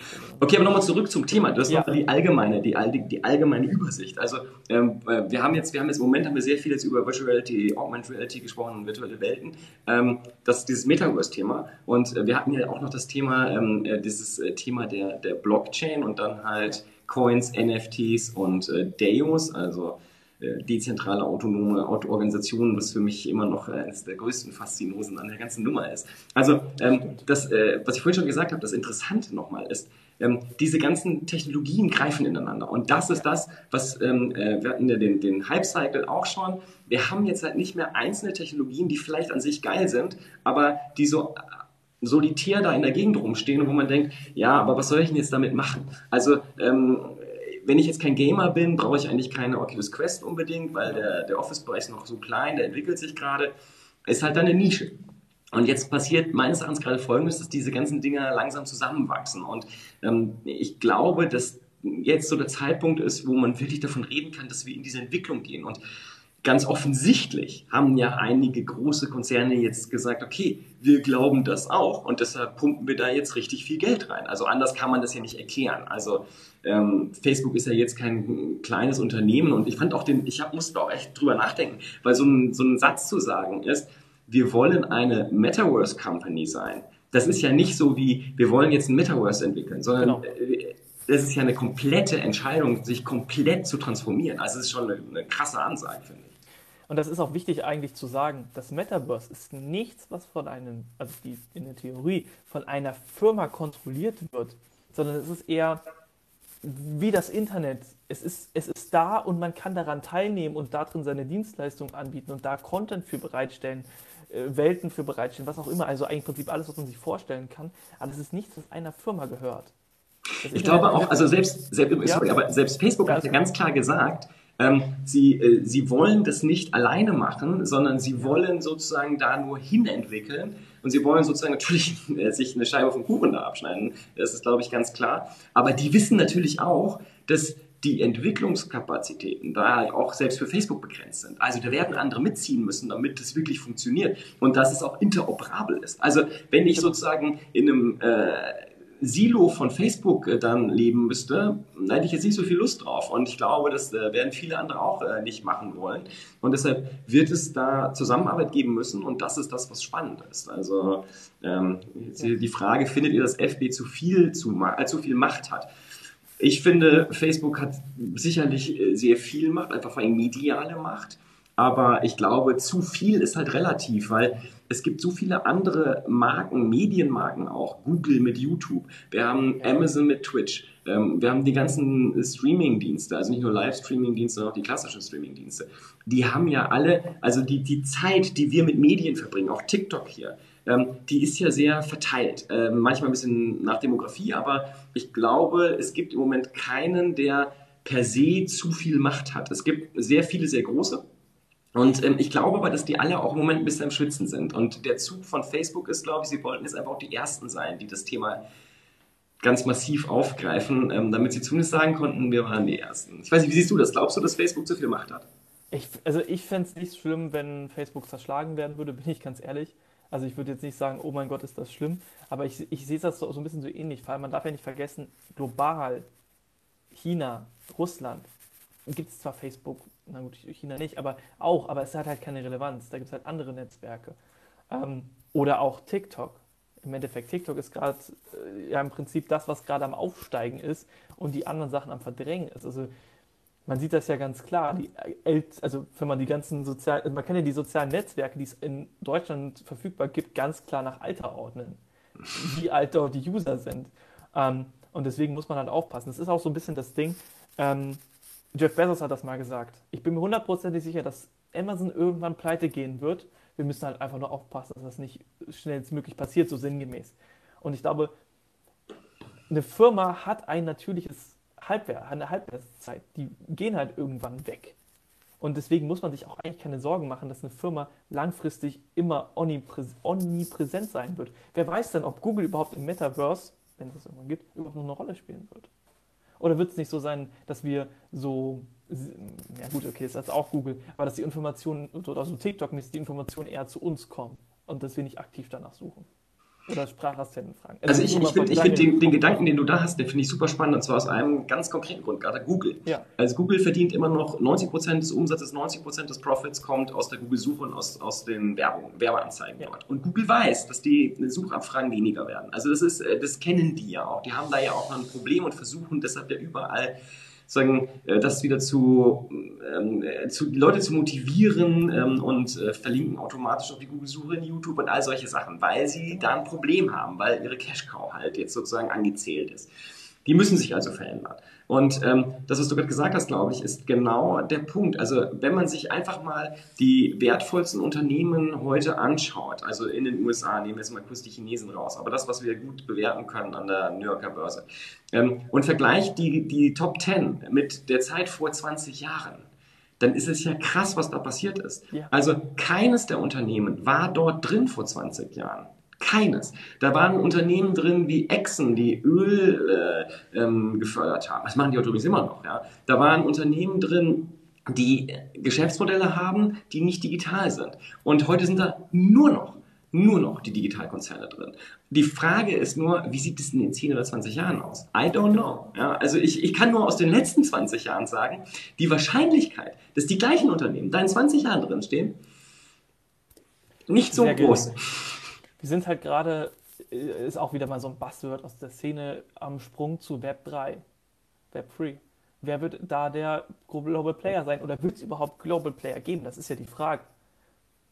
Das, das weiß keiner. Also ich meine, äh, genau. die, die, wenn wir, also mal die Hypothese, also wenn wir in einem Optimalfall eine Situation haben, dass das Metaverse wirklich wie das Internet wird, also mhm. wir auf offenen Standards alle dort arbeiten können, dann wird etwas sehr Ähnliches passieren, wie das, was wir das durch das Internet äh, schon mal gesehen haben. Das ist nämlich es wird neue Leute geben, die diese, diese Freiheit optimal nutzen. Es wird die Googles, die Facebooks und die Amazons geben. Nur, die heißen nicht unbedingt so, wie sie heute heißen. Ja? Also, es werden da im Zweifel andere kommen. Und ich glaube, wie gesagt, das ist einer der Gründe, warum Facebook dort jetzt viel Geld investiert, weil die sehen, dass das gerade passiert. Die sehen, dass wir halt wieder eine starke Dezentralisierung haben. Also dieses Web 3.0, also verstanden Blockchain, also ähm, sehr starke Dezentralisierung, keine Intermediäre Karriere und Facebook ist halt ein zentrales, also der, also geradezu äh, die Definition von einem Walled Garden, ja, ähm, das ist natürlich für die gefährlich und das ist für Google nicht anders und das ist für alle anderen auch nicht anders.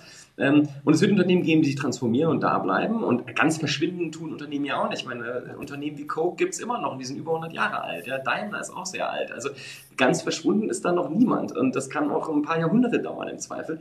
Aber ähm, hier war auch noch die Frage, meint ihr, Apple wird irgendwann von der Bildschwäche verschwinden wie Nokia? Das ist Ey, alles möglich. nee. Ehrlich, möglich, möglich ist das schon. Dafür. Äh, ausschließen kann man es nicht. nee, also ich würde das sogar noch radikaler sagen. Die Wahrscheinlichkeit spricht dafür, dass Apple irgendwann ausstirbt. Es ist halt einfach viel wahrscheinlicher. Also man muss das auch mal sagen, Apple hat so viel Cash, die werden noch ein paar Jahre überleben, so oder so. Aber ey, irgendwann sterben die aus. Irgendwann haben die keine guten Ideen mehr. Irgendwann werden die von der Seite überholt. Zum Beispiel, ich dachte immer, dass Intel von den Prozessoren zum Beispiel unangreifbar ist. Dann hat Apple gesagt, Leute, nee, wir machen nicht mehr mit euch zusammen, wir machen das jetzt selber und überholen die einfach nicht nur im, äh, auf der rechten Spur, sondern auf der rechten Spur mit Düsentriebwerken hinten dran. Und das ist halt krass im Verhältnis. Also Firmen sind nicht, ich glaube, das ist das die ganze Fazit, Firmen bestehen nicht ewig, sondern haben eine Halbwertszeit. Ja, vor allem haben äh, nicht in der Dimension, also dass sie so einen Einfluss genau. haben. Wir haben, ich glaube, auch immer Einfluss auf einen gewissen Zeitraum wo die Technologie, wo sie führend sind, wo sie halt auch ähm, etwas aufbauen, was Neues schaffen, was die anderen nicht gesehen haben.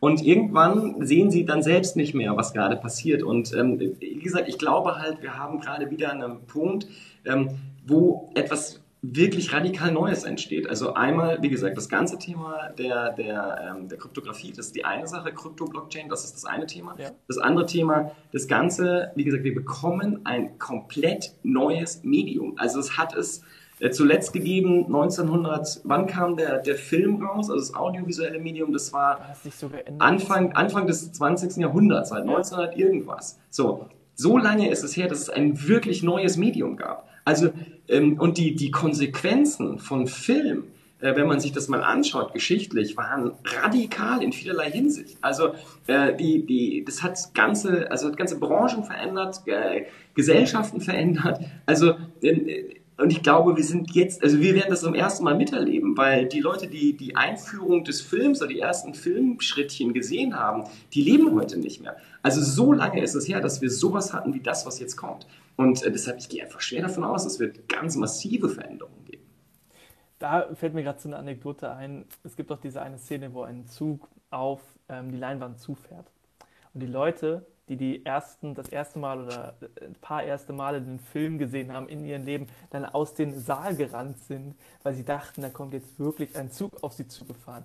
Und das Witzige ist, genauso eine Momente werden wir ja wahrscheinlich auch haben mit dieser wie auch immer das Metaverse überhaupt irgendwann aussehen wird, weil es ja einfach, weil wir da keine Erfahrung mit haben. Und in ein paar Jahren, 20 Jahren, nachdem das eingeführt wurde, werden, keine Ahnung, unsere Kinder, Enkel darüber lachen, was wir da gemacht haben.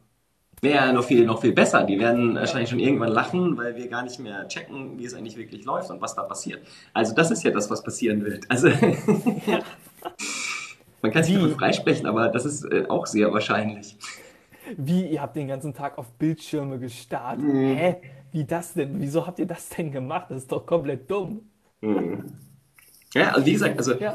komplett, ein komplett neues Medium. Das ist zuletzt Anfang der, also 1900, ich weiß gar nicht, äh, also es ist sehr lange her. Es, äh, es war vor dem Ersten Weltkrieg. Ähm, ich weiß nicht ganz genau, aber da irgendwo kam der Film. Also das, was man heute darunter verstehen würde und nicht so ein bisschen bewegte Bildchen, das war noch viel früher. Ja. Aber so lange ist das her, dass ein wirklich neues Medium kam. Weil alles, was danach kam, Fernsehen ist ja nur, äh, man hat es in eine kleine Box gepackt und an alle Leute gesendet. Das hatte auch krasse Auswirkungen. Aber es war kein neues Medium, sondern also es war immer noch audiovisuell ja, und ähm, dann irgendwann mit Farbe. Stimmt, es wurde eigentlich wirklich nur weiterentwickelt. Ne? Und im Prinzip ist ja das, was wir jetzt machen, auch nur eine Weiterentwicklung davon. Ja, definitiv. Also äh, das, das Verrückte ist nur, dass wir heute äh, quasi an jedermann dieses hier senden können und das eine total normale Technologie ist, die jedermann benutzen kann. Und äh, das ist ja das auch, was ich vorhin meinte. Ich bin total gespannt, was mit diesen Blockchain-Technologien jetzt kommt und was mit Augmented Reality, äh, Virtual Reality passiert, wenn viele Menschen das nicht nur konsumieren, sondern auch anfangen dafür zu produzieren. Weil dann hast du halt, also jeder zusätzliche Mensch, der das nutzt und anfängt, was da reinzupacken, so wie wir jetzt hier so ein Video, ein Livestream reinpacken. Wird dafür sorgen, dass das ja interessanter wird. Und ja. da werden halt Leute Ideen haben, die heute noch niemand hatte. Ja, und äh, ich bin sehr, sehr gespannt, was da kommt. Stimmt. Im Prinzip, also das macht ja auch Sinn. Ich meine, wir haben ja, wenn du ein iPhone 12 Pro oder 13 Pro hast, hast du auch die Technik, um theoretisch jeden Gegenstand, der in der echten Welt ist, zu digitalisieren. Da ist ein 3D-Scanner drin, ein LiDAR-Sensor. Äh. Und ich habe den selber zwar noch nicht ausprobiert, aber ich habe Videos gesehen, wo Leute den genutzt haben. Und ich fand es krass. Man geht einmal mit dem Auto rum und man hat ein 3D-Modell von einem Auto zum Beispiel. Das ist, ich finde das cool, dass sowas einfach in einem Smartphone drin ist. Und, und das ist übrigens etwas, wo ich sagen muss, da ist Apple halt wirklich, die sind einfach wirklich sehr schlau, was das angeht, weil die natürlich wissen, sie brauchen Inhalt. Also ein Virtual Reality Headset oder eine Augmented Reality Glass, die wird erst interessant, wenn Inhalte da sind. Genau. Äh, weil warum soll ich mir das sonst kaufen? Das ist eine Nische. Und deshalb, das war ein sehr, sehr kluger Schritt, weil ja auch das jetzt im Zweifel automatisch passiert, dass diese Aufnahmen gemacht werden, also die Inhalte geschaffen werden, auch wenn die Leute es gar nicht wissen. Und darauf kann man aufbauen. Und wie gesagt, und dann wird es forciert werden. Dann wird es die entsprechenden Apps geben und dann werden Dinge passieren, wie gesagt, die wir heute ähm, äh, gar nicht ähm, vorhergesehen haben. Ich finde auch AirPods waren sehr klug. Ja, klar, AirPods hat auch niemand. Also, ja. das sind, also es gibt immer noch Menschen, die sagen, das sind Kopfhörer. Und dann sage ich so, hm, ja, ja, das sind auch Kopfhörer. das ist schon. Ähm, Vorhin bin ja. ich aus dem Fitnessstudio gegangen und hatte meine AirPods Pro drin und ähm, habe ich erst halt mit einem Kumpel unterhalten. Wir gehen da mal zusammen hin. Ich habe es gar nicht gecheckt, dass ich die im Ohr hatte. Also, ich sehe das wirklich eigentlich auch so ein bisschen an als Verbindung zum Smartphone halt direkt da, als freie halt, um nicht hier sowas zu haben, was ich auch nur habe, weil im Endeffekt die Soundqualität von den AirPods-Mikrofonen bei so Livestreams oder ja, alles, wo man ein bisschen hört, wie gut die Soundqualität ist, halt einfach grottig sind leider. Aber das liegt am Bluetooth-Protokoll und nicht an den AirPods. Das ist also jedenfalls, nicht für Audio gemacht. Ich glaube halt auch, diese, dieses Zusammenspiel, äh, und das wird der Punkt sein, wenn ich mir dann doch eine Watch zulegen muss, vielleicht irgendwann, wenn es keine Alternative gibt, aber ähm, das Zusammenspiel von diesen äh, verschiedenen Geräten, das wird es ausmachen. Also, dass ich halt hier äh, Audio, ähm, also dass ich hier visuelle, äh, Audio und visuelle Informationen bekomme und den Rest kriege ich halt dann, ähm, also die, die Rechenleistung, sofern ich sie noch brauche und sie nicht eh aus dem Netz kommt, die kommt dann halt aus einem kleineren Gerät wie einer Uhr oder einem Smartphone immer noch, was ich aber gar nicht mehr in die Hand nehme, was vielleicht dann sehr klein ist und einfach nur irgendwo in der Tasche steckt. Ja. Das ist ja auch, glaube ich, so eine Sache, die viele Menschen gar nicht verstehen, dass Rechenleistung heute ja schon in großen Teilen auch für Alltagsaufgaben nicht unbedingt bei uns zu Hause passiert. Also ein Beispiel, das ist jetzt, wurde zwar jetzt geändert, aber bis vor ein paar Jahren, äh, bis vor einem Jahr, glaube ich, war es noch so, wenn ich Siri etwas, nee, bis vor letzten, äh, genau, ab diesem Update war es so, wenn ich Siri etwas gesagt habe, wurde meine Stimme auf den Apple-Servern transkribiert und den Befehl ausgeführt. Das heißt, ich habe die ganze Zeit eigentlich mit dem Server gearbeitet und das wurde nicht bei mir lokal gemacht. Ich weiß, das klingt jetzt im Endeffekt, ja klar, ist doch so, aber man muss sich doch mal die Konsequenz überlegen. Wenn das heute mit einer Stimme passiert, dann wird das ja wahrscheinlich in der Zukunft, wo die Bandbreite äh, steigt, wo die Latenz sinkt, ähm, bei viel mehr Aufgaben viel mehr Sinn machen, weil man muss sich ja überlegen, macht es denn Sinn, in jedes Smartphone einen äh, äh, Chip reinzumachen, der die Rechenleistung, keine Ahnung, von einem NASA-Server hat. Nein, macht es nicht. Es macht viel mehr Sinn, das Ganze zu, okay, jetzt haben wir wieder Zentralisierung drin, aber zentralisieren und, oder man bucht sich das spontan auf irgendeinen äh, Server und führt das da aus, weil es einfach viel effizienter auf dem Server läuft, als halt bei dir zu Hause und bringt halt auch Kostenvorteile mit sich. Ich meine, gut, das sehen wir doch auch, das sehen wir doch auch bei dem, bei dem Live-Gaming, also diese, das ganze, ja. der ganze Cloud-Gaming-Bereich. Genau. Also, warum soll ich noch hier die super Grafik, ich brauche eine Grafikkarte, die die Auflösung ja. schnell bedienen kann mit Bildern, weil mehr brauche ich ja nicht. Es sind Bilder letztlich. Und gut, genau. das ist natürlich, wenn ich jetzt über Dreidimensionalität rede, dann wird das mehr, gleichzeitig aber auch nicht unbedingt zwingend viel mehr, denn wenn ich mit dreidimensionalen Objekten rede, also Prims, dann habe ich halt, äh, dann konstruiere ich ja aus einzelnen kleinen Elementen ähm, dann ganze Welten. Also die, äh, ich, das ist ja nur noch, es ist keine, es ist keine, keine Bitmap, sondern es ist halt einfach nur ein Polygon oder irgendwas, wo dann äh, irgendeine Farbe draufgelegt wird und das war's. Und dann habe ich, davon habe ich halt nur sehr viele. Das wird mehr Bandbreite brauchen, aber ich glaube, dass das ja. gehen wird. Und ich glaube, dass wir, ähm, also die Rechenleistung wird sehr unwahrscheinlich sein, dass sie zu Hause ist. Also es gibt da ja immer diese Wellenbewegung, Dezentralität und Zentralität, aber ich glaube, dass das äh, keinen großen Sinn mehr macht, äh, die, die Rechenleistung wirklich äh, irgendwo lokal unterzubringen. Ja. Zumindest aktuell eigentlich gar nicht mehr. Also ich finde das auch, also ich habe zwar Rechner, die auch ein bisschen Leistung haben, aber es macht halt wirklich keinen Sinn. Die stauben ja die ganze Zeit einfach nur rum vor sich hin. Das, also hätte ich, also würde mein Internet das hergeben, würde ich zum Beispiel auch, wenn ich mal zocke, eher Cloud Gaming nutzen, als halt mir jetzt hier für 4000 Euro einen Rechner hinzustellen dafür. Ich glaube, das passiert ja auch langsam. Also ja ich, äh, ich, ich weiß nicht, ich bin aus, der, aus dem Bereich bin ich echt zu lange raus, aber ich, ähm, also ich habe natürlich mitbekommen, dass die Leute sehr unglücklich waren, dass sie die High-End-Grafikkarten nicht kaufen konnten, weil andere sie gekauft haben, um äh, eine Ether zu meinen. Aber ja. das Leben ist hart und ungerecht. Also offensichtlich brauchen einige das noch, aber ich glaube, die große Menge der Menschen, die allermeisten Menschen spielen am Smartphone, also die brauchen keine Rechenleistung. Also die ähm, sind sehr zufrieden mit dem, was sie an einem Smartphone haben, wobei man ja sagen muss, die haben auch heute ganz schön viel Rechenleistung. das stimmt. Ähm, ich, ich, in der Wahrnehmung ist das aber anders. Also Gamer sehen nicht Smartphones als Gaming an, aber de facto ist es halt so. Man muss doch mal überlegen, wie man, also wie viel Zeit man am Smartphone verbringt, wo man halt, keine Ahnung, irgendwelche auch nur Alltag, Ultra-Casual-Games zockt. Was ich zum Beispiel, auch zum Beispiel, wenn ich mir Netflix angucke, ich habe so ein Spiel, da muss ich immer so Bälle gegen so Blöcke schießen. Da brauche ich gar keine Konzentration für, aber irgendwie spiele ich das immer, wenn ich irgendwie so nebenbei was gucke. Und das mache ich halt am Smartphone. Ich würde sagen, ich habe mehr Spielstunden auf dem Smartphone dieses Jahr gehabt als am Rechner. Einfach weil es halt auch die ganze Zeit in der Hand ist und so.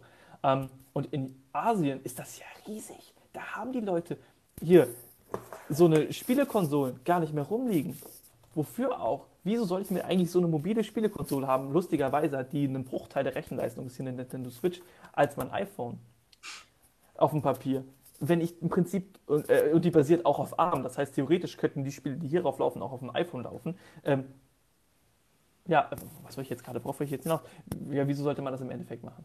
Ja, ja, es, es, gibt keinen Grund mehr dafür. Und wie gesagt, egal was jetzt als nächstes kommt, also wir haben ja auch da die Technologien jetzt. Also 5G, ich habe jetzt mittlerweile, ich merke es jetzt, äh, eigentlich habe ich nur noch 5G ständig. Ähm. Das heißt, das ist, das ist ja auch jetzt normal. Ähm, wir haben alle relativ breitbandiges Netz zu Hause. Und ja, ich weiß, es gibt ländliche Regionen, wo das alles ziemlich doof ist, aber ähm, ich würde mal sagen, langsam funktioniert das ja. Und ähm, ich glaube, dass heute nur die allerwenigsten die Bandbreite, die sie schon zur Verfügung stehen haben, überhaupt nutzen.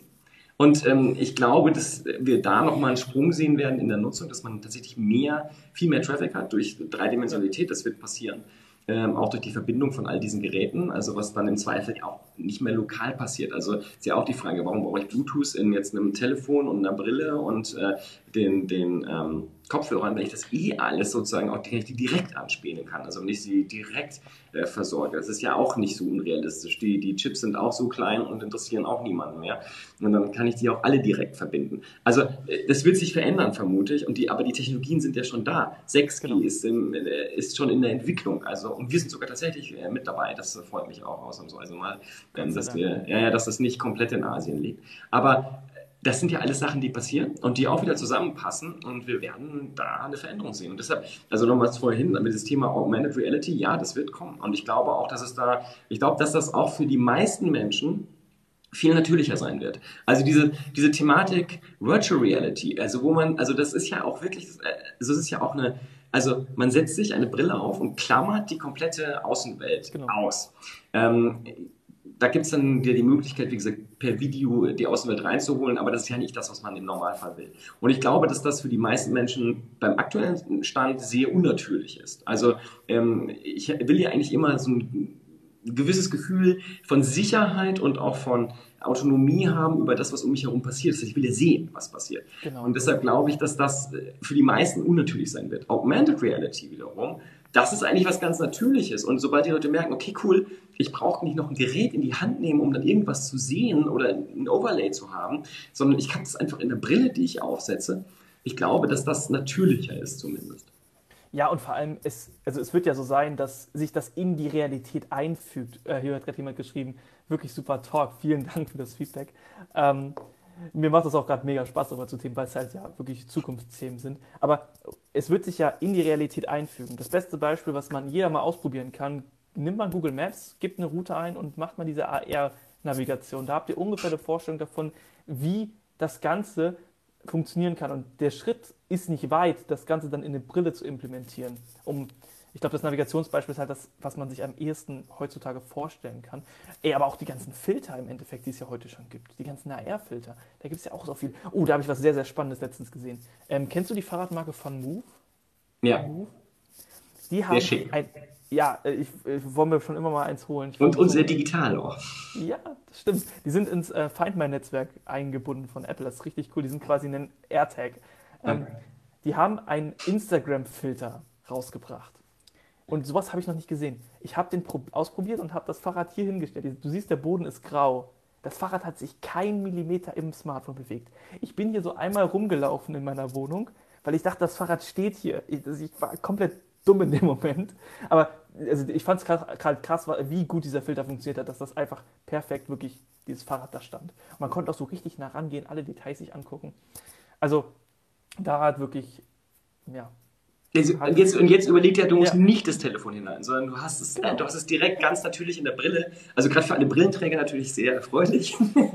Aber ähm, ich glaube, das wird für die anderen auch nett sein. Also sobald ich einen Mehrwert habe, ja. wie solche Erfahrungen, auch wenn ich in Urlaub fahren will und ich kann mir vorher, ich kann da schon mal rumlaufen und mir die Umgebung anschauen und überlegen, will ich da jetzt wirklich hin? Ja, also ich habe natürlich dann äh, kein Salzwasser und keinen äh, kein, den, den entsprechenden Duft in den Bergen oder sonst was, aber ich kann es zumindest schon mal mir viel, viel besser vorstellen, ob es sich lohnt, dorthin zu fahren, als wenn ich das nicht habe oder nicht nur ein Video gucke oder sowas. Also ich glaube, dass da auch, also jetzt äh, im Marketingbereich, im E-Commerce-Bereich ganz, ganz massive Anwendungsfelder sind, also wo man einfach das viel plastischer machen kann, also halt dreidimensional, dass die Leute halt eben drumherum gehen können und das dann halt viel natürlicher, als das heute der Fall ist. Und äh, ja, also das ist äh, wie gesagt, wir kriegen ein neues Medium und dieses Medium wird viel Spaß machen und natürlich werden Leute auch vor der, äh, vor der Lok weglaufen, die auf einen zufährt und man glaubt, dass sie echt ist. Ja. Es wird inversiv sein, das wird auf jeden Fall wahrscheinlich noch eher der Fall sein. Gerade mit Leuten, die vielleicht jetzt nicht so krass digital unterwegs sind. Ich sehe gerade, es ist 21.50 Uhr. Wir haben einen neuen Rekord, glaube ich. Ja, ich weiß nicht, letztes Mal waren es, glaube ich, anderthalb Stunden. Ja, aber es ist ja auch wirklich ein spann spannendes Thema im Endeffekt. Aber übrigens, äh, mir fällt ja. dabei unser letzter Talk ein. Äh, du hast ja, äh, du hast ja sozusagen, ich, ich habe dir sozusagen äh, geradezu befohlen, du sollst diese Miniserie angucken. Und ja.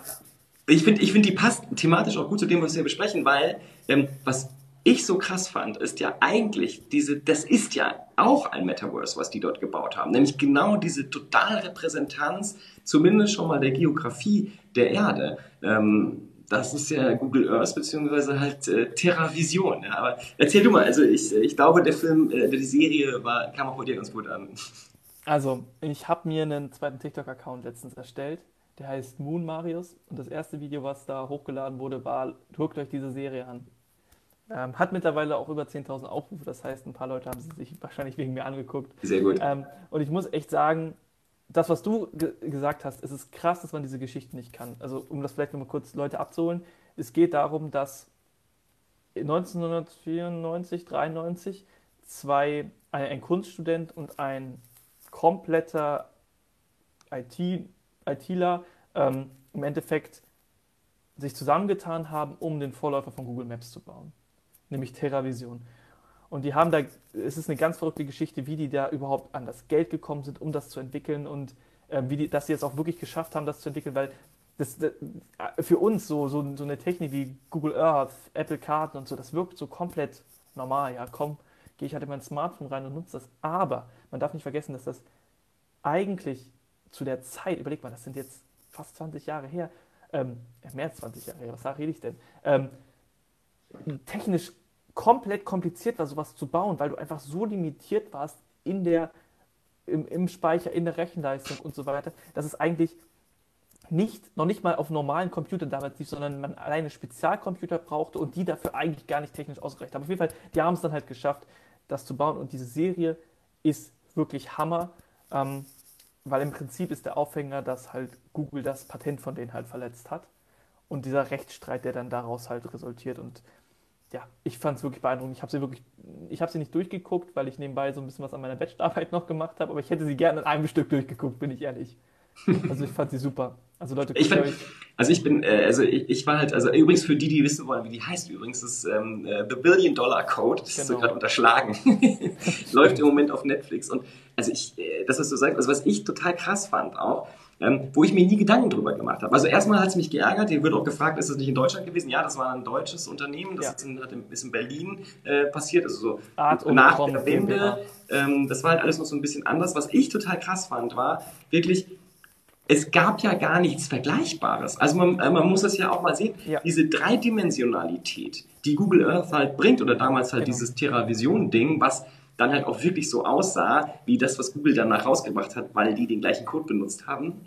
Welch Wunder. Also das Interessante ist ja, die mussten sich ja überhaupt erstmal Gedanken machen, wie die Navigation stattfindet. Weil es das ja gar nicht gab. Also es war ja vorher alles wirklich flat 2D. So, ähm, so die Überlegung, dass man eine, eine Weltkugel hat, in die man reinzoomen kann, äh, das gab es halt nicht. Also man musste, äh, und deshalb war es halt auch wahrscheinlich nur deshalb möglich, weil dort halt Künstler, also von der, von der Kunstakademie und dann äh, die Jungs vom CCC. Also ich würde äh, ich würde eigentlich sagen, das ist für mich, was ich unter einem Hacker verstehe übrigens. Also das, ja, das, da finde ich passt das Wort ja, ausnahmsweise mal wirklich. Und dass die sich zusammengetan haben, weil es ja nicht nur darum ging, das technisch zu realisieren, das hast du sogar schon gesagt, es gab ja gar keine, das, ein normaler Computer konnte das nicht, also da gab es gar keine Grafikleistung für, sondern auch die grundlegenden Gedanken sich zu machen, wie navigiere ich denn das Ding eigentlich? Ja, ähm, weil ich glaube, es war, also es war ja, also es war noch so weit davor, also äh, nee, ich will es nicht spoilern, aber jedenfalls, äh, das sind halt, das sind halt, das ist halt wirklich grundlegende Arbeit geleistet worden, um in einem dreidimensionalen Raum eine Navigation überhaupt möglich zu machen. Und allein das ist halt schon total faszinierend, weil ähm, man, man nimmt das heute wirklich, das hast du gerade gesagt, so als normal hin. Aber es ist nicht normal. Das musste erstmal erfunden werden. Äh, ich habe ja gesagt, es ist nicht normal auf der technischen Ebene, aber du hast genau recht, es ist auch nicht normal eigentlich auf der Bedienungsebene. Mir fällt gerade dazu eine kleine Sache ein, die so auch ein bisschen in die gleiche Richtung geht. Als Steve Jobs das erste iPhone vorgestellt hat, dann hat er das genommen und gesagt, guck mal Leute, hier ist ein Bild und ich möchte es jetzt vergrößern und ich zoome mit zwei Fingern. Für uns ist dieses Zoom mit zwei Fingern, oder ist genau die gleiche Situation war es mit dem Scrollen von einer Webseite. Komplett natürlich. Aber ist das wirklich, also es, ist, es wirkt für uns natürlich, aber ist so Zoomen mit zwei Fingern so rein wirklich eine natürliche Bewegung? Mache ich das auf einem Blatt Papier in der analogen Welt? Eigentlich ja nicht. Das ist eine technische Sache, wo wir uns dran gewöhnt haben. Und genauso ist es halt mit so einer Google Earth Sache. Auf jeden Fall, um das nochmal zu sagen, die Serie ist wirklich guckenswert. Sie geht nicht lange. Also eine Folge geht zwar anderthalb Stunden, aber insgesamt sind es vier Folgen. Also es ist kein Brecher. Und jeder sollte mal diese Story gehört haben, weil diese Story ist halt unbekannt. Ja, also, das, das ist, war für mich auch so. Das, also ich, ich habe mich erstmal über mich selbst geärgert, weil man hätte es ja mitbekommen können. Also die, die haben das ja wirklich äh, programmiert. Es wurde auf einer, auf einer ähm, großen Konferenz auch vorgestellt in Japan. Es ist durch alle Medien gegangen. Also zehn Jahre vor Google Earth war es im Spiegel, und das war dann ganz witzig, ähm, der, äh, sagen wir halt hier, der, der Spiegelartikel zu Google Earth ist quasi ein 1 zu 1 Abklatsch von dem Spiegelartikel zu TerraVision, weil es das gleiche war. Ja? ja. Und äh, der Spiegel fand es zweimal geil, hat offensichtlich nicht gesehen, dass sie da schon mal davon berichtet hatten.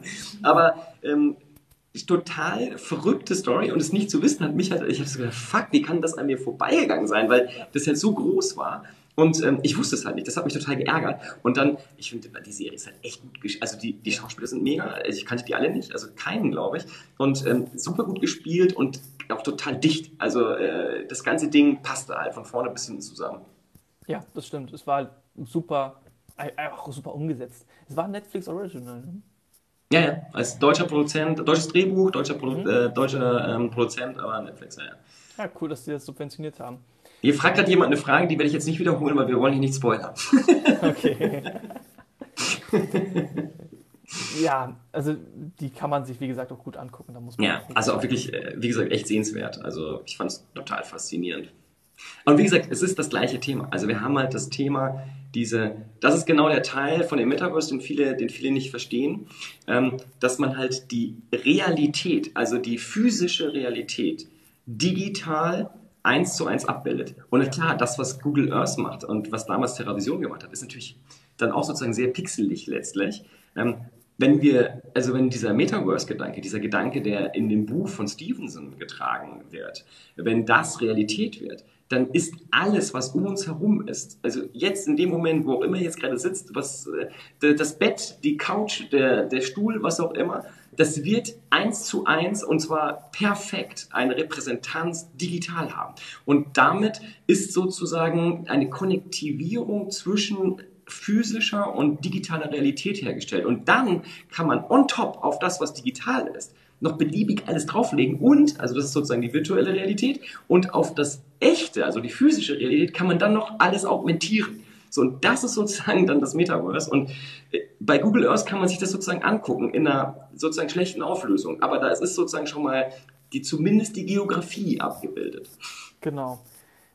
Ich glaube, das ist kein richtiger Spoiler der Serie. Ähm, was die, die, also die Vision der Macher von TerraVision in der Serie war ja auch eigentlich ein Metaverse. Was er da erzählt hat, ich glaube, das ist jetzt kein zu großer Spoiler, er ist zum Beispiel in einen, ähm, woll, äh, hat probiert, ein Reisebüro davon zu überzeugen, äh, TerraVision einzusetzen und meinte dann so genau das, was du beschrieben hast. Man kann dann zu seinem Reiseort hinreisen, die Luft äh, quasi schnuppern, in Anführungsstrichen, sich das halt angucken und dann direkt in da drin auch das Ticket buchen. Das ist ja im Prinzip ein ähnlicher Gedanke, der halt natürlich nicht so weit geht, weil, was du ja auch schon gesagt hast, es gab es damals noch nicht. Man konnte ja noch nicht wissen, wie es irgendwann wird. Und wir haben jetzt ja quasi schon das ganze Wissen der ganzen Digitalzeit, das es halt schon gab. Wir sind damit ja quasi digital groß geworden im Endeffekt. Das heißt, wir können darauf zurückgreifen. Er konnte das nicht. Ja, und also es sind, es sind viele äh, Sachen halt schon entwickelt. Also auch wie gesagt Nutzerinterfaces.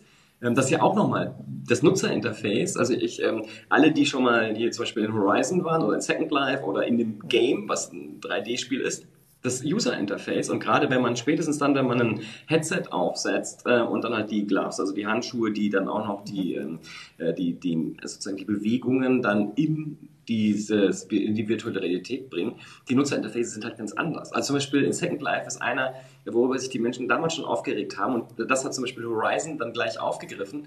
Ähm, gehen macht halt absolut keinen Sinn. Also, das, also, wenn du einen Avatar hast, der geht, das, wofür? Also es gibt dort keine Schwerkraft. Es gibt, du kannst fliegen.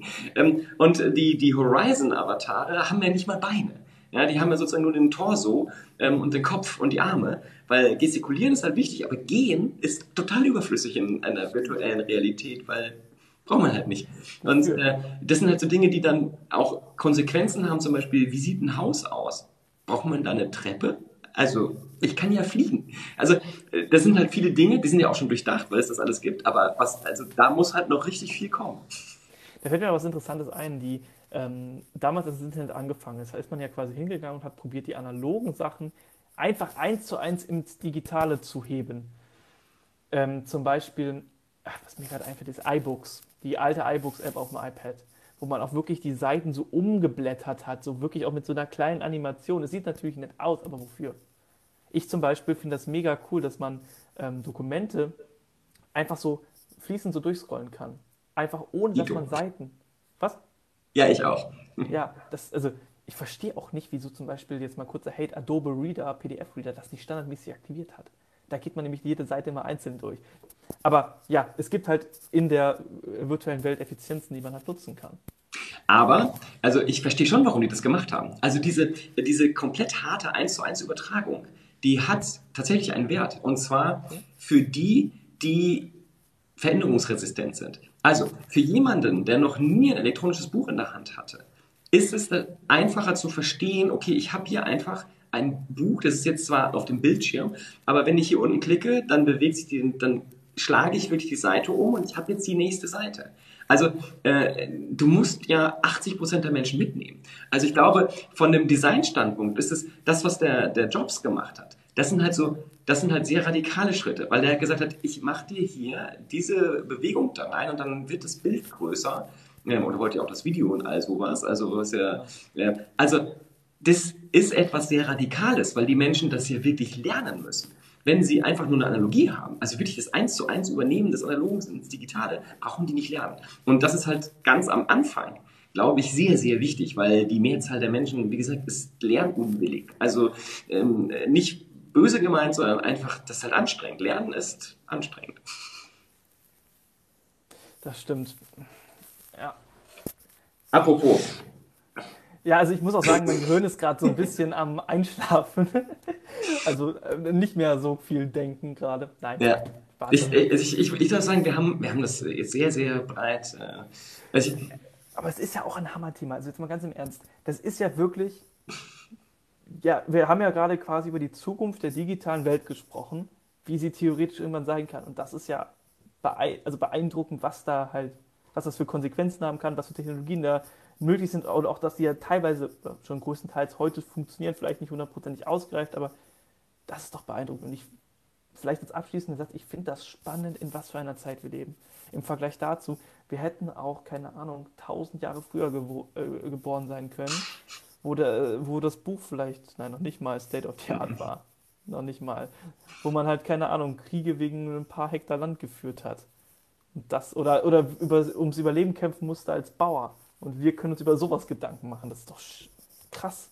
Ja, also ähm, es gibt ja, es gibt ja, da gibt es ja sozusagen zwei Meinungen zu. Also es gibt ja auch die, die gerne dahin zurück wollen würden, weil sie halt, das, sind, das ist dieses Lernunwilligkeitsthema, weil sie das halt nicht wollen äh, und lieber das so hätten, wie es früher war. Aber ich glaube, dass ähm, die meisten Menschen ähm, sehr viel Bock haben auf das, äh, was da an Technologie gerade kommt. Und es ist ja auch nicht nur in unserem Bereich so. Es gibt ja viele andere technische Bereiche, wo wir auch Veränderungen haben. Und ähm, ich glaube, die, die Zeiten sind mega spannend und es gibt ja. viele, viele, viele Bereiche, wo man es auch ansetzen kann. Und ich finde halt auch, was, äh, um nochmal ganz konkret das Thema NFTs aufzugreifen, was ich da so spannend finde, ist, dass gerade so viele Künstler, und ich meine jetzt nicht die, die automatisiert drei Millionen äh, leicht abgewandelte Bildchen produzieren, sondern Künstler, die seit Jahrzehnten schon ähm, sich sehr viel Gedanken darüber machen, auch über das Digitale, dass die jetzt da reinkommen und auch nochmal eine ganz andere Perspektive geben. Also ich glaube, das war für mich auch so das Spannende an diesem äh, One Billion Dollar Code. Es ist halt total sinnvoll, wenn du sehr unterschiedliche Perspektiven auf das gleiche Thema hast, weil du dann halt wirklich Neues entwickelst. Und ähm, genau. ich glaube, das werden wir jetzt auch sehen. Wir müssen Technologie und ähm, Medien, also Kunst zusammenbringen. Das ist äh, etwas, was gerade passiert und äh, ich glaube, das wird sehr fruchtbar sein. Das Ding ist, Technik ist halt nichts, wenn sie halt nicht schön auf der einen Seite ist und nicht gut bedienbar ist. Es ist halt komplett langweilig. Also wir haben das auch gesehen, also es ist auch nicht leicht, ein schönes User-Interface zu bauen. Wir haben im Semester, letzten Semester eine App gebaut für unser Studiengang. Ey, und das war nicht einfach.